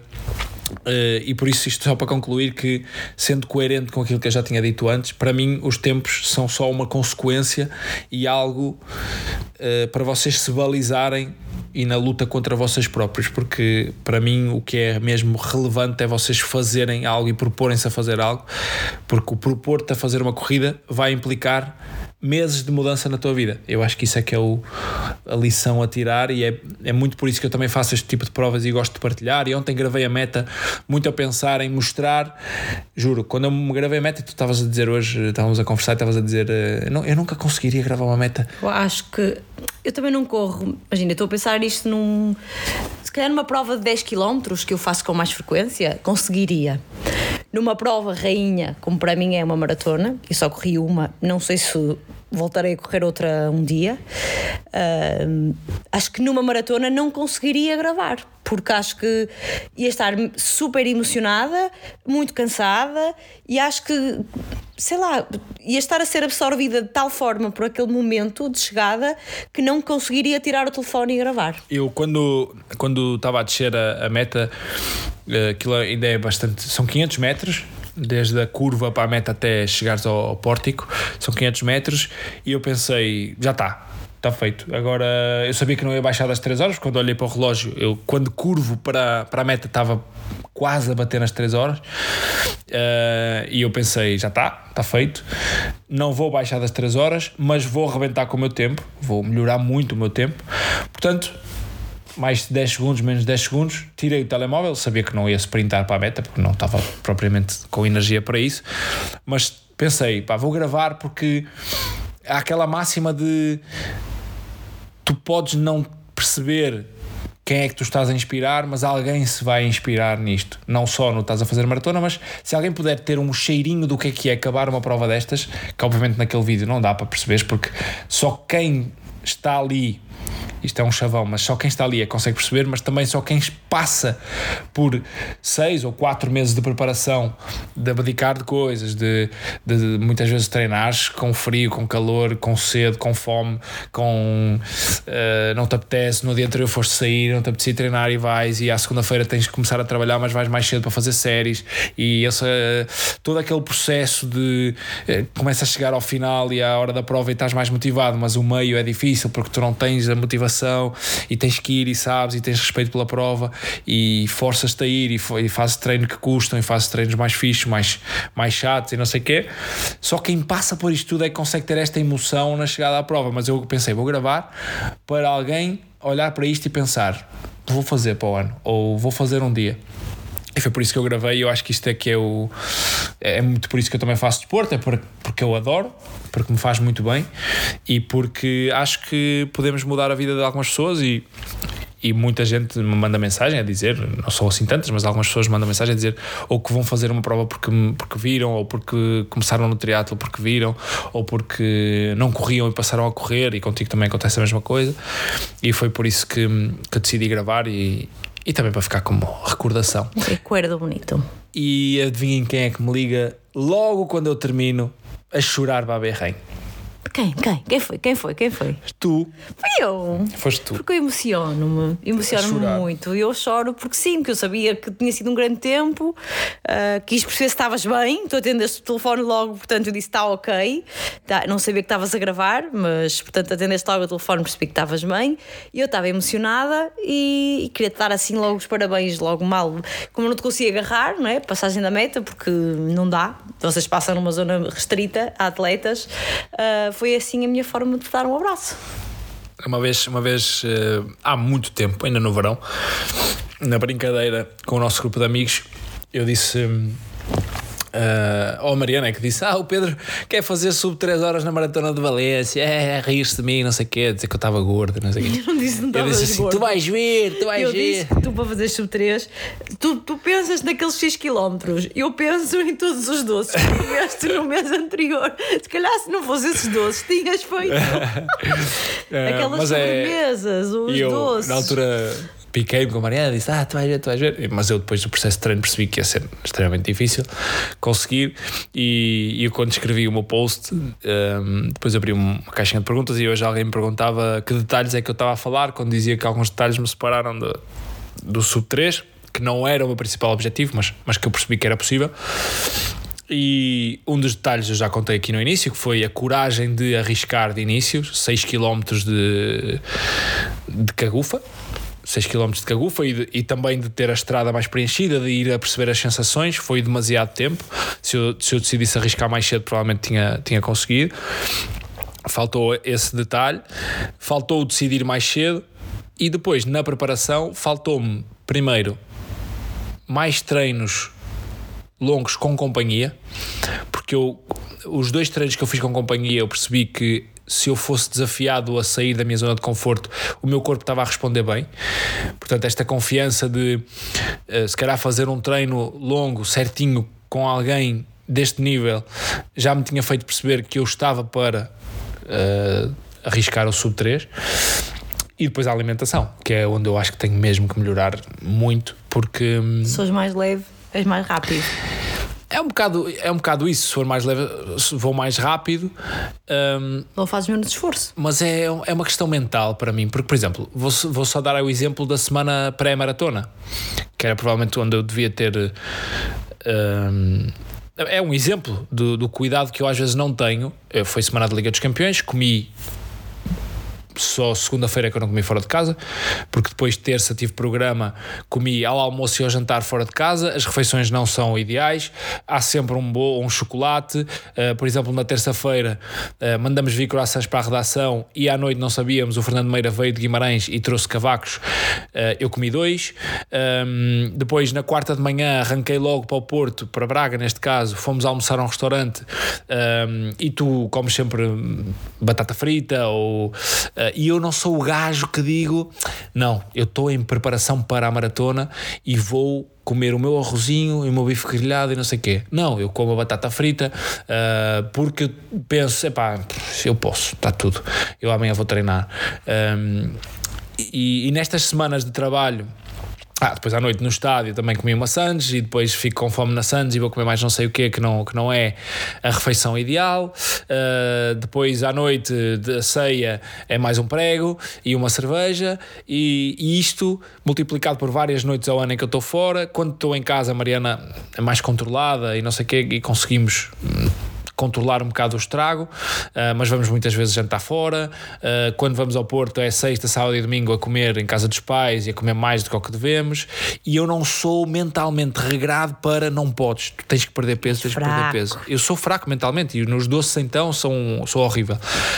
Um, e eu sei que no dia em que eu meter na cabeça que eu tenho que perder 3 quilos, provavelmente era o que eu devia ter ido para a maratona com menos 2 ou 3 quilos, um, no dia em que eu consegui ser, ser mesmo focado a este nível, eu vou melhorar os resultados. Uh, e esses detalhes são de autocontrolo e de provavelmente ter o acompanhamento mais eh, próximo e mais regrado e mais, uh, eh, um, mais controlado de um nutricionista, onde eu tenho que ir lá prestar contas e dizer engordaste aqui, perdeste ali. Pedro, porque o tá, plano Pedro tenho... Carvalho está à tua espera.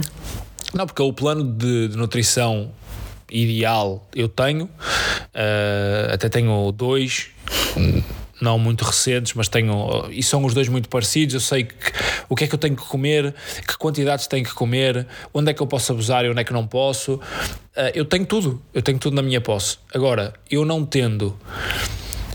Um, eu se, se tiver a, se eu for o meu próprio polícia na comida, eu vou descambar, porque eu não tenho essa regra. o, o, o ponto para mim é: e vale a pena passares a ser mais. Para quê? Isto tem que ser uma coisa boa, tem que ser uma coisa interessante. Exatamente. Por exemplo, estou agora a beber um copo de vinho. É algo que me sabe muito bem ao jantar. Estou a beber um copinho, a beber uma cerveja de vez em quando. Um, há semanas em que eu todos os dias bebo um copo de vinho ou bebo um bocado de álcool a uma refeição. Um, e isto obviamente que te engorda e isto tira-te, inflama-te o corpo, doces inflamam-te muito o corpo, refrigerantes inflamam, uh, engordam sobretudo. E eu sei que tenho que cortar nisto se quiser um dia, agora vou para uma maratona e tenho mesmo que fazer sub 3 e tenho que ir magro. E, e se eu tiver este, este esta obsessão uh, e se eu tiver um tiver que prestar contas a um nutricionista, como muita gente vai, uma vez por mês, ou, um, eu sei que vou ser muito mais agrado, pá, mas uh, não fui. E, e o problema, sabes qual é? É que eu consigo na mesma resultados sendo gordo acima do peso. Opa, gordo, isso é uma maneira, isto é, eu estou a brincar, não é? Já da gordo e. Eu tô, mas assim, e ninguém acha desse lado que eu digo ao Pedro que ele é gordo, estás não, gordo, não, nada disso. Nada disso. Somos os dois mega tranquilos esteticamente, esteticamente eu sinto-me super bem com o meu corpo. Gostoso, gostoso, eu, eu confirmo. Esteticamente eu não quero ser muito magro porque eu sei que também pronto, tenho um, um, trabalho que também trabalho com imagem eu sei que se estiver muito magro também não, vai, não vou ficar uh, bem um, mas, mas pronto, depois há que, há que encontrar aqui um equilíbrio de, entre perder peso e esteticamente estar confortável com o que eu vejo. Eu não gosto de ser muito magro também, gosto de ser assim como sou. Um, e pronto, é, é, tentar arranjar aqui um bocadinho de equilíbrio entre, entre tudo isto. Mas pronto, esta foi um bocadinho a experiência da maratona. Uh, não sei se tu queres contar a tua parte. A minha parte é, é metade disto tudo, mas só vai de encontrar aquilo que tu disseste, que é o que é que tu disseste sobre a corrida? Que, que a corrida é mais de metade da cabeça, não é? Se vês o treino feito, as pernas respondem e depois a cabeça é que faz o resto. Eu não tinha o treino feito para aquilo que fui fazer, mas também não tinha zero treino. E então, como o Pedro tinha dito, eu tinha posto na minha cabeça, eu ando a fazer treinos para, para 10 km, o que eu tenho corrido mais assim são 10 km, no outro dia no Porto foram 12, eu sabia que aos 12 faria, com, se for com calma, que fazia bem, uh, mas tenho feito um plano de treinos para 10 km, não, até porque não tenho prova nenhuma marcada, a não ser provas de 10 km agora em dezembro no Natal. E quando, quando tive a estudar o mapa, percebi que ou parava nos 16 km, que já era, disse eu logo ao Pedro, uma, já era um bom desafio para quem está habituado a correr 10, correr 16 já é uma coisa que, pronto, já, já exigia ali um bocadinho de mim. Ou então o ponto mais próximo da meta era aos 23. Qual era o meu tema? O meu tema é: o Pedro ia partir meia hora antes de mim. E meia hora é muito tempo para quem corre a 4,15. São muitos quilómetros. Meia hora a 4,15 dá quantos quilómetros? A fazer as contas, amiga. É fazer as contas, não é? Meia hora a 4,15 dá. hum, 7? Pai, dá menos. 6,5, 7. Pois vai, vai, mas é uns 7 km. Pronto. Ou seja, o Pedro, quando eu começasse a correr, o Pedro já ia com 7. Se eu, na loucura, fosse correr 23, sim, na loucura, tinha que ter em conta que o Pedro já tinha mais 7, antes já ia nos 30 e não ia em 30, ia em mais, porque enquanto o tempo que eu demorava a correr 23, o Pedro corria 30. Ou seja, quando, quando eu tivesse a acabar os 23, se eu por acaso conseguisse correr os 23, o Pedro já ia estar a passar na meta. E eu disse: pá, isso está fora de questão porque eu quero dar na meta quando tu chegares. E, hum, então disse: pá, os 16. Apontei para os 16, sendo que o meu subconsciente dizia: pá, 21 era mais bonito, porque era uma meia maratona, sabendo eu que era uma tremenda loucura, porque eu normalmente quando quero correr uma meia maratona inscrevo-me na prova e faço treinos específicos, como o Pedro fez para a maratona, eu faço adaptados a uma meia maratona, e eu não tinha feito absolutamente nada desse, desse tipo de treinos, e, e sabia que se parasse aos 21 estava um bocadinho longe da meta, depois tinha que dar da perna, quando já não ia ter pernas, para chegar à meta a tempo. E pronto, então comecei, comecei a correr sem saber exatamente o que ia fazer, sabendo que aquilo mínimo que eu gostava eram uns 16 km. Fui correndo, senti-me bem, fui sempre numa, num ritmo confortável. O espírito é incrível, senti tudo que aquilo que o Pedro sentiu e que já falou, portanto nem vale a pena, nem vale a pena repetir. Cheguei aos 15 km, aliás, cheguei antes. O Pedro disse: "Má, porque o Pedro não quer pôr pressão, mas põe aquela pressão. Tu os 16 fazes nas boas, tu até fazes os 21. Eu disse ao Pedro: Olha, para o que eu tenho corrido 21 já é um disparate. Está bem, pronto, fazes os 16, então diverte-te, vai, mas é para divertir. Mas se, se planta, se, ai, semeia aquela, põe lá aquela sementinha ali. Tu os 21 fazes, ao ponto de no dia anterior estávamos a parar as coisas para ele. Não queres ficar com gel? Eu disse ao Pedro: Para correr quilóm- 16 km não precisas de um gel. Foi aquele que me faltou. Mas gel, leva um gel. Mas tu compraste dois já isto na noite no dia Não, eu comprei. Eu, tenho, eu uso sempre Gold Nutrition. um, e levei a mais um, e depois na feira eu vi que não tinha nenhum nunca tinha aliás visto até no site da Gold Nutrition géis que eu, que eu costumo tomar com cafeína e no, na- no stand da Gold Nutrition lá na Expo da, da maratona tinha géis com cafeína da Gold Nutrition então eu comprei dois para experimentar até disse à Mariana pá, vou experimentar dois com cafeína mas nunca experimentei em treino Uh, tenho medo que, dê- que chegue aqui o, o Gregório Dê cocó. é, o Gregório ou, ou o primo dele. Tenho medo de se- ver cocó. O primo dele gosta mais de sair por baixo, o Gregório sai mais por cima. Um, mas eh, arrisquei. Portanto, tinha mais até e deixei um no hotel e o outro dei à Mariana. Pronto, e o Pedro, é, não queres levar um gel? E disse, "Ah, Pedro, para correr 16 km não preciso de gel, eu já não tomo um gel há anos. Leva este gel. E eu levei o gel na minha bolsinha enquanto corria. Cheguei ali ao quilómetro 12, 13, entre o 12 e o 13 sentia-me bem. E pensei, Mariana, se tu ainda tens aquele micro objetivo ou micro esperança de fazer 21, é melhor tomares um gel, porque senão vais rebentar. E assim foi. Tomei o gel na- com aquela sensação de vamos ver se dá. Pá, não sei se foi do gel ou se, foi- ou se não foi do gel, se calhar até foi, porque eu já não tomava mesmo um gel há, sei lá, não digo há 4 anos, que eu tomei em 2019 para a corrida, mas em 2021 tomei. em 2021 foi o meu último gel. Tomei o gel, chego ali ao quilómetro 15, portanto, limite já do, do meu objetivo, do meu primeiro objetivo, dá-me uma cólica. E eu disse: já fui. Olha, o gel desceu, chegou aqui, chegou aqui o primo, estou tramada, vou ter que encostar aos 16 mesmo. Olha. Chegou que saía por baixo. Chegou, chegou, chegou o primo, deu-me uma cólica, eu estou tramada. Pronto, olha, corro os 16, está feito, Mariana. Também não vinhas para aqui com objetivo nenhum, vinhas só aproveitar. A cólica passa e eu passo nos 16 e não paro. E depois dá-me aquela sensação mental de pá, 16, faltam 5. 5, mas as 5 custam, estes 5 custam. Oh, mas 20 já era um número bonito, pensei eu. E para os 20 só faltam 4. Vou fazer 4 devagarinho. E eu tentava re re reduzir o ritmo. E eu achava que estava a reduzir. Pá, mas o relógio é sempre nos 5,30, 5,30, 5,30. E por isso é que eu acho que ir em prova e ter aquelas pessoas todas à, à volta, pá, nos acabam por empurrar, não literalmente, mas, mas faz diferença. Porque eu estava a tentar re reduzir o ritmo para ir relaxada àqueles aqueles 4 km que eu depois pus a, pus a fasquia nos 20. Pá, 20 já é um caraças fazer 20 km, para quem não está a correr assim muito, já é espetacular. Depois, claro, que cheguei aos 20 e pensei, porra, quem faz 20 faz 21 e diz que fez uma meia maratona. E assim foi. Acabei, passei os 21. No meu relógio, os 21 também deu antes do que, como o teu amigo espanhol, Roder, que já leva aqui mais 400. Eu disse, está bem, mas agora só vais parar quando der 21 mesmo da prova. Quando passei na tableta dos 21 da prova, encostei, tirei o dorsal que levava para ninguém dizer, anda lá, não desistas. E eu tenho que explicar, não, amigos, esqueçam, eu não treinei para uma maratona, nem para uma meia maratona. E, e pronto, senti que. Pá, que tinha abusado. Hoje, por acaso, sinto-me muito bem das pernas. Amanhã não sei como é que vai ser, porque eu estava à espera hoje estar mal fisicamente, não estou, mas às vezes, quando é assim, dá pior ao segundo dia do que logo no dia seguinte ao exagero. Portanto, amanhã, quando acordar, depois dar-vos aí o feedback de como é que estão as minhas pernas, mas hoje estão bastante bem. Ontem, quando acabei os 21, não estavam bem, doía-me imenso gêmeo, estava mesmo moída, mas hoje senti-me muito bem Pá, e fiquei muito feliz. Sinto que fui um bocado inconsciente porque não fiz treino para correr uma meia maratona, de forma nenhuma, não estava treinar para isso, mas por um lado soube muito bem o desafio que me propus a mim própria e que superei. E eu já tinha dito ao Pedro: não faço ideia quando é que vou voltar a correr uma maratona, mas a próxima que eu vou correr eu sei que é Valência e já tinha dito isto ao Pedro antes de irmos a Valência e agora tenho a certeza absoluta: a próxima maratona que eu correr vai ser Valência, portanto vais ter que voltar. Não, é fenomenal. Quem quem se quiser uh, estrear ou para, para tempos então é um absurdo. Eu acho que foi aqui, eu não sei se foi aqui no podcast que eu contei que na meia maratona de Lisboa com a Oca encontrei um um senhor que, que estávamos a falar e ele era patrocinado, é patrocinado pela OCA.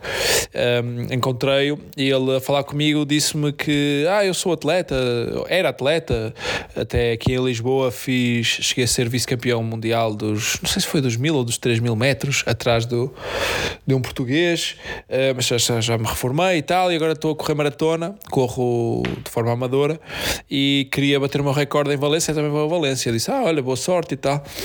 Uh, estes meses todos depois depois, uh, foi em outubro, terá sido? Outubro? Sim. Uh, um mês e meio depois, praticamente, vejo uh, no final que ele bateu o recorde de Espanha de maiores de 40 anos. Na maratona, fez 2 horas e 20 e pouco. Uh, foi uma coisa absurda. Já agora, parabéns ao Samuel Barata, que é o português, atleta português que, que conseguiu os mínimos olímpicos e bateu o recorde nacional não foi o recorde nacional, estou a dizer merda. Estou a dizer as neiras. Foi a melhor marca dele pessoal, eu penso que foi o segundo melhor tempo de sempre da maratona português. 2 horas e 7. Uh, eh, não tenho certeza do que estou a dizer, mas é algo deste género. Um dos melhores tempos de sempre.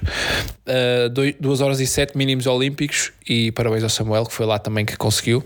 E a não me lembro do nome, rapariga que também conseguiu, portuguesa, atleta que ontem estava connosco no aeroporto e eu não me lembro do nome, mas daqui a pouco vou, vou pesquisar. Um, parabéns a eles, conseguiram os mínimos olímpicos e, e vi também hoje que o atleta que ganhou o espanhol que bateu o recorde de Espanha nesta maratona, porque é muito rápida mesmo, é muito plana bateu o recorde de Espanha e no final foi uh, à imprensa. Ele é eu não sei se ele tem origem marroquina ou se tem origem num país africano, noutro país africano, já não, já não tenho certeza qual é, mas ele não é não nasceu em Espanha, é naturalizado espanhol, um, mas bateu o recorde da, da maratona em uh, espanhola e garantiu os mínimos olímpicos e uh, não tem o apoio da, da federação. Portanto, ele disse que teve que investir do próprio dinheiro e não é barato fazer uma preparação para uma maratona olimpicamente, não é? Porque tens estágios, tens mil e uma coisas, porque é a profissão deles, e veio-se queixar que não tinha o apoio. Mas pronto, isso são outras contas, mas é só uma curiosidade. Susana Santos. Susana Santos, parabéns também por conseguiste os seus. Diz que era o nome que não estavas a lembrar. Mínimos Olímpicos, era a maratonista que, que, que, que estava connosco no aeroporto, inclusive estava a, a cru portuguesa. Só, penso que só o Samuel. O Samuel não estava lá por acaso. Uh, mas aquela malta que lá estava, a Susana conseguiu. E, e, os outros vamos esperar que também consigam. O Rui Pinto, que é o único que eu conhecia eu pessoalmente, pessoalmente não, que eu conhecia de o ver às vezes correr até no Porto, um, lá nas, nos mesmos sítios onde nós corremos, eh, não conseguiu, fez 2 horas e 13, acho eu, 2 horas e 12. Não conseguiu os mínimos olímpicos, que eram 2 horas e 8, o mínimo para tu entrar nos jogos. Uh, o Samuel Barata foi o único que conseguiu. Vamos ver se o, se o Rui tem aí uma oportunidade para ir aos jogos até. Penso que até o verão de. Não, até março de 24, acho que, que se podem tentar qualificar algo desse género. Só informações precisas que eu estou não, a dar aqui. Estás, não, está sendo interessantíssimo. Tu estás a dizer coisas montes super detalhadas, mas que não sem certeza nenhum, sem exatamente, rigor nenhum. Exatamente. Portanto, jornalisticamente, olha. Está perfeito. Perfeito. Não, não me documentei para este podcast. Não te preparaste? Não, não tiraste as tuas notas? Não, senhora. Pronto. E então, e agora? Agora não vamos para mais caminho nenhum, não é? Agora vamos, vamos contar a tua história do cabeleireiro. Ai, não vamos, contar. eu acho que não posso contar. Uma hora e vinte, uma hora e meia. Só mas essa. agora está tá descontextualizado. Não tem mal. Tem, vamos falar dos números do podcast, das partilhas. Ah, não? temos que ir aí, temos que ir aí. Temos que ir aí, então é melhor ir aí, não é? É melhor ir aí. Então, malta. Tu é que tens de cor isso? Eu não tenho de cor nada, nem me documentei ao mesmo tempo que tu. Mas sabem aquelas mil e uma partilhas que toda a gente viu do Spotify? Primeiro, agradecer a toda a gente que partilhou connosco, que estamos no vosso top podcasts. Eu acho que com, com a nossa falha de gravações ainda me surpreende que vocês nos continuem a colocar lá em cima, não é? No vosso ranking de, de temos que, que, vos agradecer muito por isso. Agradecer o carinho de sempre, agradecer por vocês participarem sempre que nós, que nós vos pedimos participação e têm, têm sempre participações, às vezes até muito mais pertinentes que, que as nossas, não é? Vamos, vamos assumir que às vezes nós só dizemos mesmo disparates e baboseiras pouco rigorosas. E... Vou ao Google, para não ser pouco rigoroso, tenho que ir aqui ao Google. Porque ficaste agora. Fiquei com... encornado com isto. Fiquei encornado que, que amor? Com a maratona, não é? Mas ninguém acha, já quer saber. Amor. Não, não, está bem, está bem, desculpa. A malta vai ao Google também. Um, e então, recebemos muitas partilhas. O que é que surpreendeu-te alguma das estatísticas? Ah, e então o Spotify Podcasters, que é o nosso caso, envia-nos também um resumo de, das nossas estatísticas de podcast deste, deste último ano. Então estou muito feliz porque hum, no nosso número de ouvintes subiu, subiu até bastante bem e, hum, e ficamos a saber que há 2.235 pessoas que têm o nosso podcast como número 1. Um. E eu gostava de dar um abraço a estas pessoas. 2 mil almas. 2.235. Para o ano temos que duplicar isto. Parabéns, malta. E obrigada. Como é que nós estamos no vosso top 1 de podcast acima da Joana Marques? Acima de, Pois, para essas 2 mil pessoas. Mas, para também, estas 2 mil pessoas. Também me surpreendeu que haja muitos ouvintes na Noruega. Deve haver alguma família lá que ouve. Foi. Não, não é. A nossa maior parte dos ouvintes são todos portugueses. Mas dos nossos ouvintes novos, a maioria dos nossos ouvintes novos vem da Noruega. Como é que será que se diz vamos tratar de vida em norueguês? Opa, se calhar a expressão, já imaginaste isto? Okay. A expressão vamos tratar de vida significa. É tipo, que significa de género é, como ficar rico. É milionário. Como ficar milionário Entre, em norueguês. Em, em, basta ouvir este podcast, é isso. Agora pesquisei no Google como ficar rico e, e as pessoas escrevem, escrevem vamos tratar de vida e aparece o nosso podcast. E eles, oh! E eles seguem sem querer. Eu gosto, gosto, gosto de imaginar esta história. É gira, é gira essa história. Mas já agora, quem nos ouve da Noruega, primeiro um abraço especial e quente. E quente. E quente. Fofinho, quentinho. Quente para vós. Mas mandem-nos mensagem a explicar a vossa história. Nós gostávamos de contar uh, o que é que vocês estão a fazer aí. Por exemplo, uh, tem um amigo que trabalha comigo que tem uma prima na Noruega. Se calhar ouve-nos. Se calhar ouve-nos. E, e, pode ser por aí, mas não sendo, gostava de saber a, a história das pessoas da Noruega. Estão num barco a pescar bacalhau e ouvir-nos. Estão no escritório, estão em casa a trabalhar e ouvir-nos. Estão todos em teletrabalho. Estão em teletrabalho estão uh, a fazer qualquer coisa e ouvir-nos. São uma família numerosa, uh, têm ações na bolsa, não vamos tratar de vida e querem que isto cresça. Não sei, contem. São nossos fãs só. São nossos fãs só. Gozam connosco.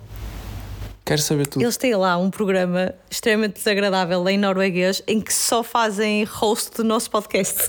Já viste? Era mesmo fixe, não é? Éramos- Olha, estes episódios disseram isto. eles- Éramos tipo. E riam-se às gargalhadas. Somos tipo. Sei lá. Éramos tipo o. Imagina uma pessoa que é muito gozada aqui.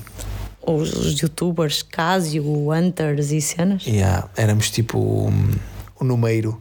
Éramos tipo o número da Noruega. Já viste?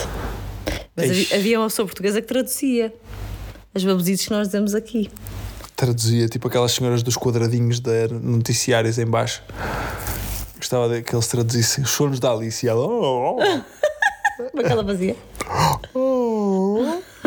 Um, pá, partilhem connosco, mas olha, acima de tudo, obrigado por vocês nos ajudarem a, a manter esta palhaçada, esta E brincadeira. percebemos pelas estatísticas que Queres ver aí o algumas? nosso, o nosso episódio mais ouvido foi o Festas, Birras e Outras Inquietações. Não faço a mínima ideia o que é que falamos nesse episódio.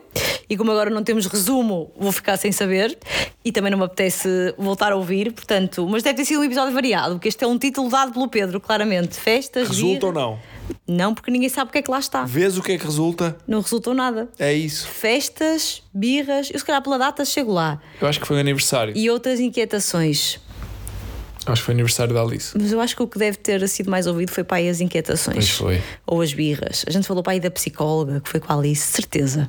Certeza que tem a ver com isso. ver. Foi o mais ouvido e o mais partilhado. Eu fiquei a perceber que vocês partilham muitas vezes por WhatsApp o nosso podcast. Nós vemos tudo. Ah, O Spotify Podcaster mandou-nos isto. Vocês partilham muitas vezes o nosso podcast por eh, WhatsApp. Não tinha mesmo a mínima noção. Imagina-se o que é que dizem nos grupos. E ouveste. Estes otários. Já viste? Olha estes Eu fiquei em pânico quando vi a Joana Marques a gozar com o bate-pé. Confesso, disse à Mariana: a nossa vida está por um fio. É o meu sonho. Joana Marques. Não, não, não, não. Ouve. Para com isso. Oh, Joana com por favor. Ela vai escolher esta parte. Que pânico, Olha, ele tem medo de mim. e a Ana Galvão faz uma piada. pânico, que pânico. Porque ela pega num coisinho, num pormenorzinho e, e- e destrói-nos. Nos Destrói-nos a destruímos, iríamos, olha, íamos duplicar o número de ouvintes. Não ias. Íamos. Não quero essa audiência. É a audiência que não presta porque Depois nós conquistamos a vêm seguir. atrás do, do, do lixo, Do humor, vêm atrás do vómito. do vómito. Sim. Estás a dizer que a Joana Marques vomita nos podcasts? Não, mas ela, Então. ela entrega às pessoas um lado negro. Não. E as pessoas vêm atrás desse lado negro. Eu não vejo lado negro na Joana, eu vejo entretenho. A, a- a Joana Marques entrega um conteúdo, não é? Mas ela anda a vasculhar no cocó. Não, o cocó é que tem ela- graça. ela- não é cocó, é na É vida sim. real. Ela pesquisa na vida real, não é no cocó. Ahm, e o nosso episódio mais partilhado, isto que eu queria dizer, foi o. Como é que se chama o das mães que mergulhavam? Banhos de água fria. Foi esse, não foi? Banhos de água fria, em que nós falamos do tema polémico na data, que era da influencer que dava banhos de água fria à sua filha. E isso fez-me chegar, e já convenci o Pedro, acho eu, não é? Chegamos ao consenso que vamos ter uma rubrica nova no nosso podcast, Vamos ter uma rubrica nova no nosso podcast. que se vai chamar Vai chamar. não, a minha filha corrige-me sempre a frase certa. Procura aí. Mas eu vou procurar. Eu vou pôr inclusive o genérico. Ele está muito cansado, Pedro, portanto temos que dar não, desconto. não é isso. É que a frase eu digo de uma maneira, mas a Alice diz de outra. E vamos ver quem é que tem filhos, está em casa, não é? Neste momento. Chama-se Não Falamos do Bruno. E a malta está em casa sem perceber nada. Queres explicar? Quero. Não sei se vocês já viram o filme Encanto. Que eu queria muito ver, e a minha filha Alice não queria ver, mas chegamos a esse consenso precisamente no domingo à noite e vimos o filme, que a Mariana adormeceu, by the way. E vimos o filme e descobrimos uma música que eu acho que já tínhamos falado aqui no podcast. Alguém já nos tinha mandado essa música. Não, isso foi, era o Silentio Bruno, que era de Luca. Também era Bruno. não, mas, eu não acho que era alguém esta. já nos tinha, a propósito de alguma coisa, mandado esta música que se chama Não Falamos do Bruno. O Bruno. É uma figura, muito rapidamente, uma figura proibida de falar na casa Madrigal, hum, porque é alguém querem. É tipo É o, elefa- é o elefante na sala. é incómodo. É incómodo. Não se pode falar do Bruno, que é um primo que via coisas do futuro e incomodava muito a avó, então ela eh, fê-lo sair de casa e ele escondeu-se tipo num sótão, num- numa parede, eh, e não saía de lá nunca, vivia lá isolado e portanto ninguém falava dele, ignoravam. É tipo o elefante na sala, é o assunto que ninguém quer tocar porque traz más vibrações. E eu achei que era um bom, um, um bom nome, não falamos do Bruno, para eh, o conceito que a Mariana quer dar a esta rúbrica. que quero. Tenho, dois, tenho duas ideias para esta rubrica. A primeira é, é que seja sempre no final do episódio e que seja a única parte do episódio que a gente grava em vídeo. A gente esteja onde estiver, seja no carro em casa, em todo lado, pousa o telefone, põe a gravar e vamos os dois, nestes, sei lá, não sei quantos minutos serão, acho que vai depender do tema, falar de um tema polémico atual da semana. Eu vou ao Twitter, vejo lá trends do Twitter e vamos falar de um tema qualquer polémico que a gente sabe que pode dar asneira, pode dar cocó, muita gente vai concordar, muita gente não vai concordar. Podemos ser cancelados. Podemos ser cancelados facilmente, podemos deixar de ter ouvintes na Noruega e, e em lado nenhum, mas que nós vamos dar a nossa Podemos, podemos opinião. dizer de repente as noruegas cheiram mal de sovaco. Ei, não, caralho. Cheira bacalhau. Cheira Ainda não. Pronto, e portanto vamos escolher um tema, mas não vamos começar hoje, para não, não preparamos nada disto. A ideia também é pedir-vos sugestões durante a semana de que tema é que vocês gostassem que nós esmiuçássemos na rúbrica Não Falamos do Bruno. Tem este genérico a partir de agora e eu vou tentar arranjá-lo. Não falamos do Bruno,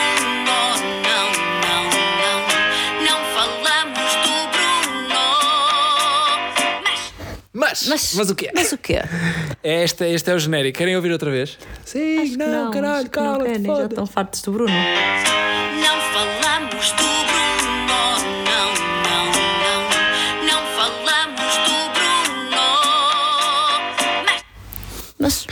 Houve uma rapariga que passou, lembrei-me agora, não tem nada a ver com isto. Passou no aeroporto à partida para Valência por nós com o namorado e estávamos assim à procura da porta e ela disse assim: Gosto muito do vosso podcast. uma malta que gosta muito de E nós. eu fiquei muito contente. Pois é, nós somos fixes. Obrigado por, por- pelas manifestações. E obrigado por, olha, os números foram muito surpreendentes. Eu não sei de cor nada, eu não preparei nada, eu sou péssimo nestas, sou horrível.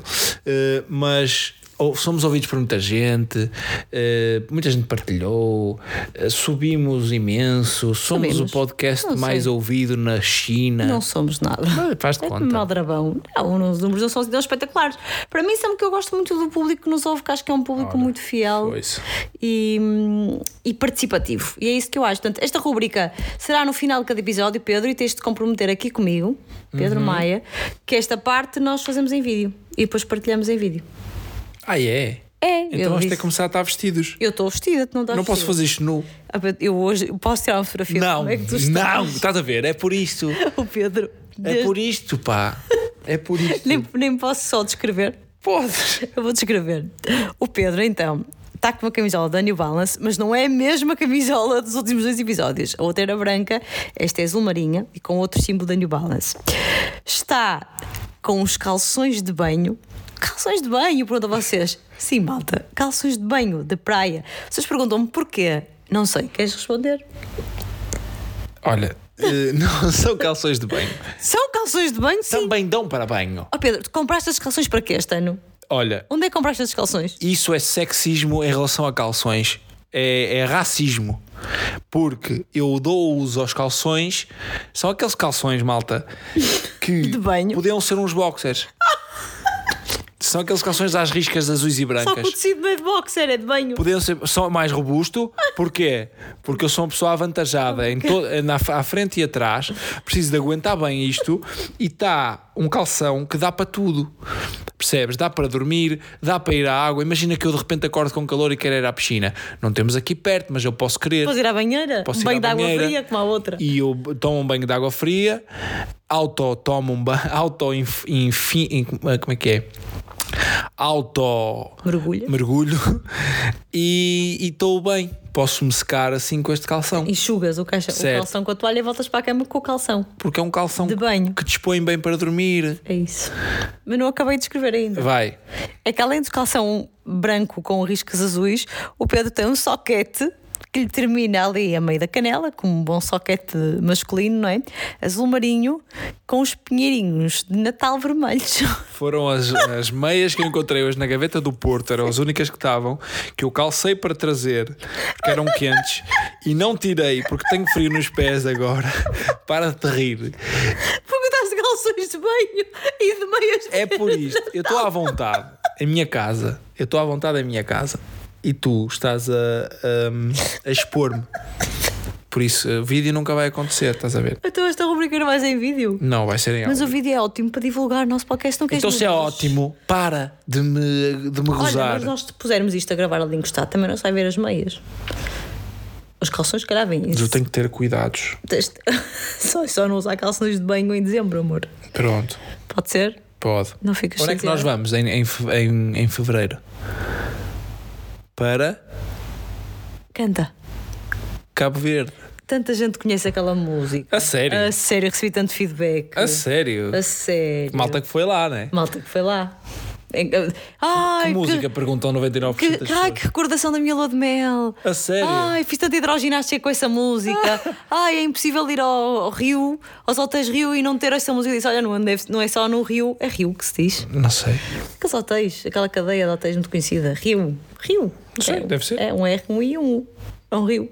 Rio. Rio.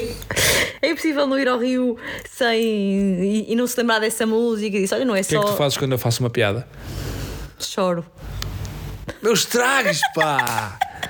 Não estragues, Ana Galvão. Rio. E Então vamos pronto, lá. Muita gente conhece e nós vamos, vamos voltar a Cabo Verde. Certo! Esperamos que desta vez sem percalços. Nenhuns. Sem doenças. Sem doenças e outras, e outras questões. Olhem, Hum. não vai ser hoje, porque já não dá. Vai ficar temas no ar. Mas pensem só Próximo episódio. Só fazer Vou lançar uma pergunta para o próximo episódio. Não percam o próximo episódio. E vou lançar uma pergunta e tu lanças outra. E tu lanças outro tema. Tema. Vou lançar um. Primeiro é, vocês vão pensar todos, mas pensar, meninas, sobretudo, com carinho. Qual foi o máximo de tempo que cada uma de vocês já ficou tipo num cabeleireiro?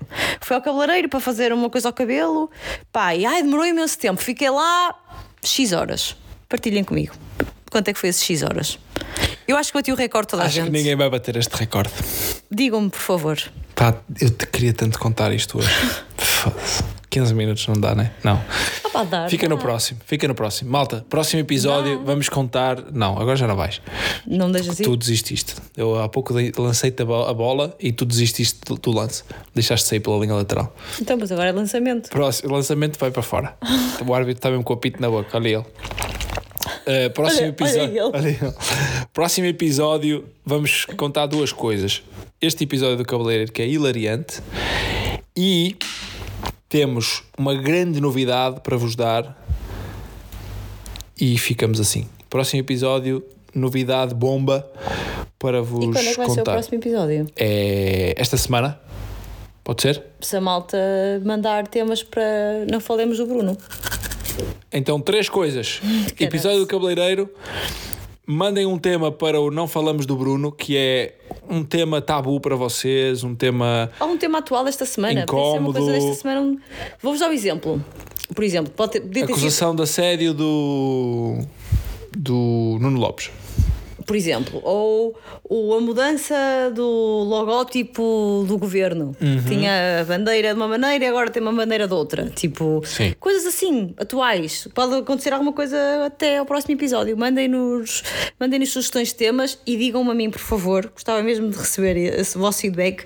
Fui ao cabeleireiro, demorou imenso tempo. Estive lá tantas horas. E no Partilhem fim, comigo. vamos contar uma grande novidade que vai mudar a nossa vida para sempre. E a vossa também. E a vossa também. A vossa não. A Acho vossa que não.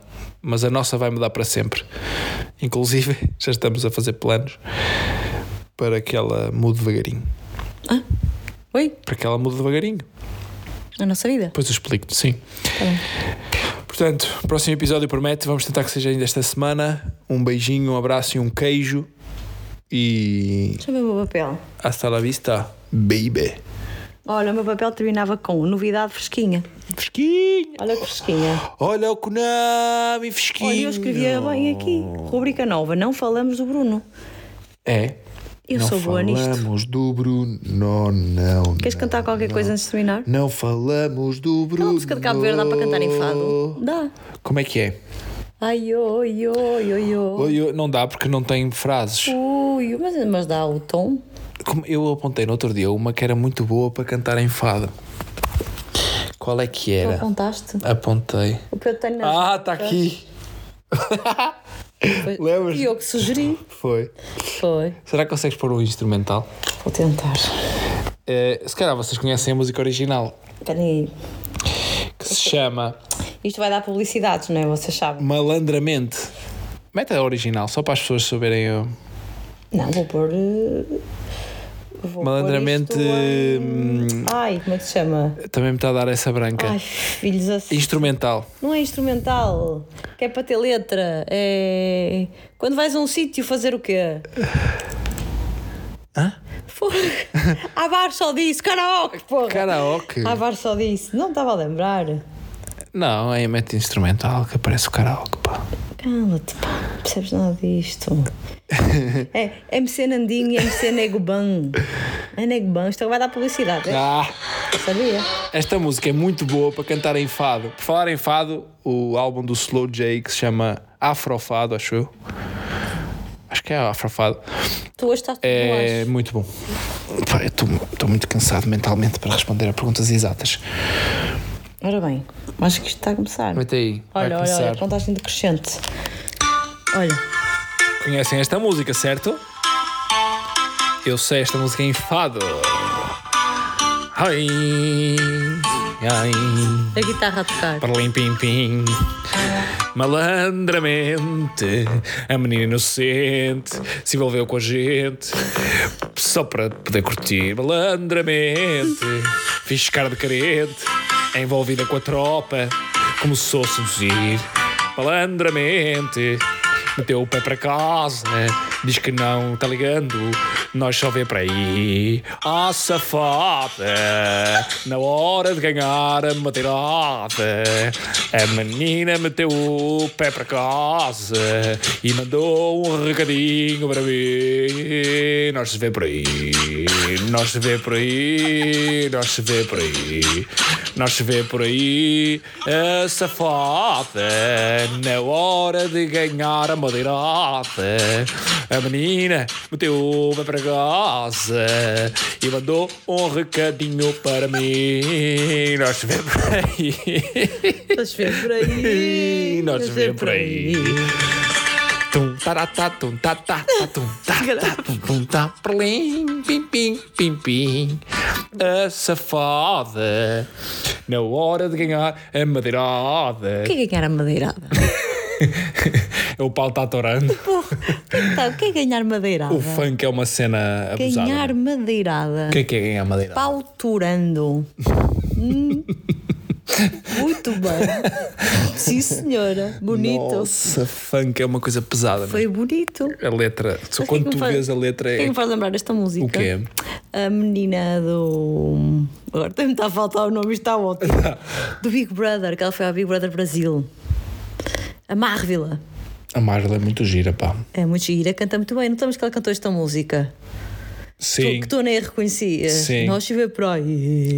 Nós vê por aí, nós vê por aí. Olha, terminamos assim o podcast. Nós vê por aí, nós vê por aí. Malta da Noruega, não vale gozar. Nós vê por aí. Nós vê por aí, chipilinga balão. Olha, por acaso na Noruega não sei se há meias maratonas, mas a Campbell queria que eu me inscrevesse também a maratona da Dinamarca. É perto. Dinamarca, meia toda a Dinamarca, caraca, o país é grande. Onde é que é? Não sei, é na Dinamarca. Ah, pronto. Foi o que Meia ela maratona. disse. meia Não, Copenhaga. Pode ser. Ah! Ah! Podia ser em qualquer lado. Podia Bem, é lá, lado. na, lá na Dinamarca. Quem vai para o supermercado vira à esquerda. A caminho da Noruega. Olha, a Maratona de Valência é organizada pela Fundação Trinidade Alfonso. A Fundação quê? Trinidade Alfonso, que é Trinidade dona do Al- Mercadona. Alfonso. Para quem não sabia, Tens a certeza é disso? dona do Mercadona. Aí eu- não tenho. Tem uma polémica Mercadona. Chupa. Tem uma Está aí polémica. um não se fala Está do aí Bruno. um não se fala do Bruno. Pagam, pagam bem, mas são. Mas são nós não sabemos se é verdade Não ou não. É um sabemos. tema que não Não podemos tomar dizer. posição.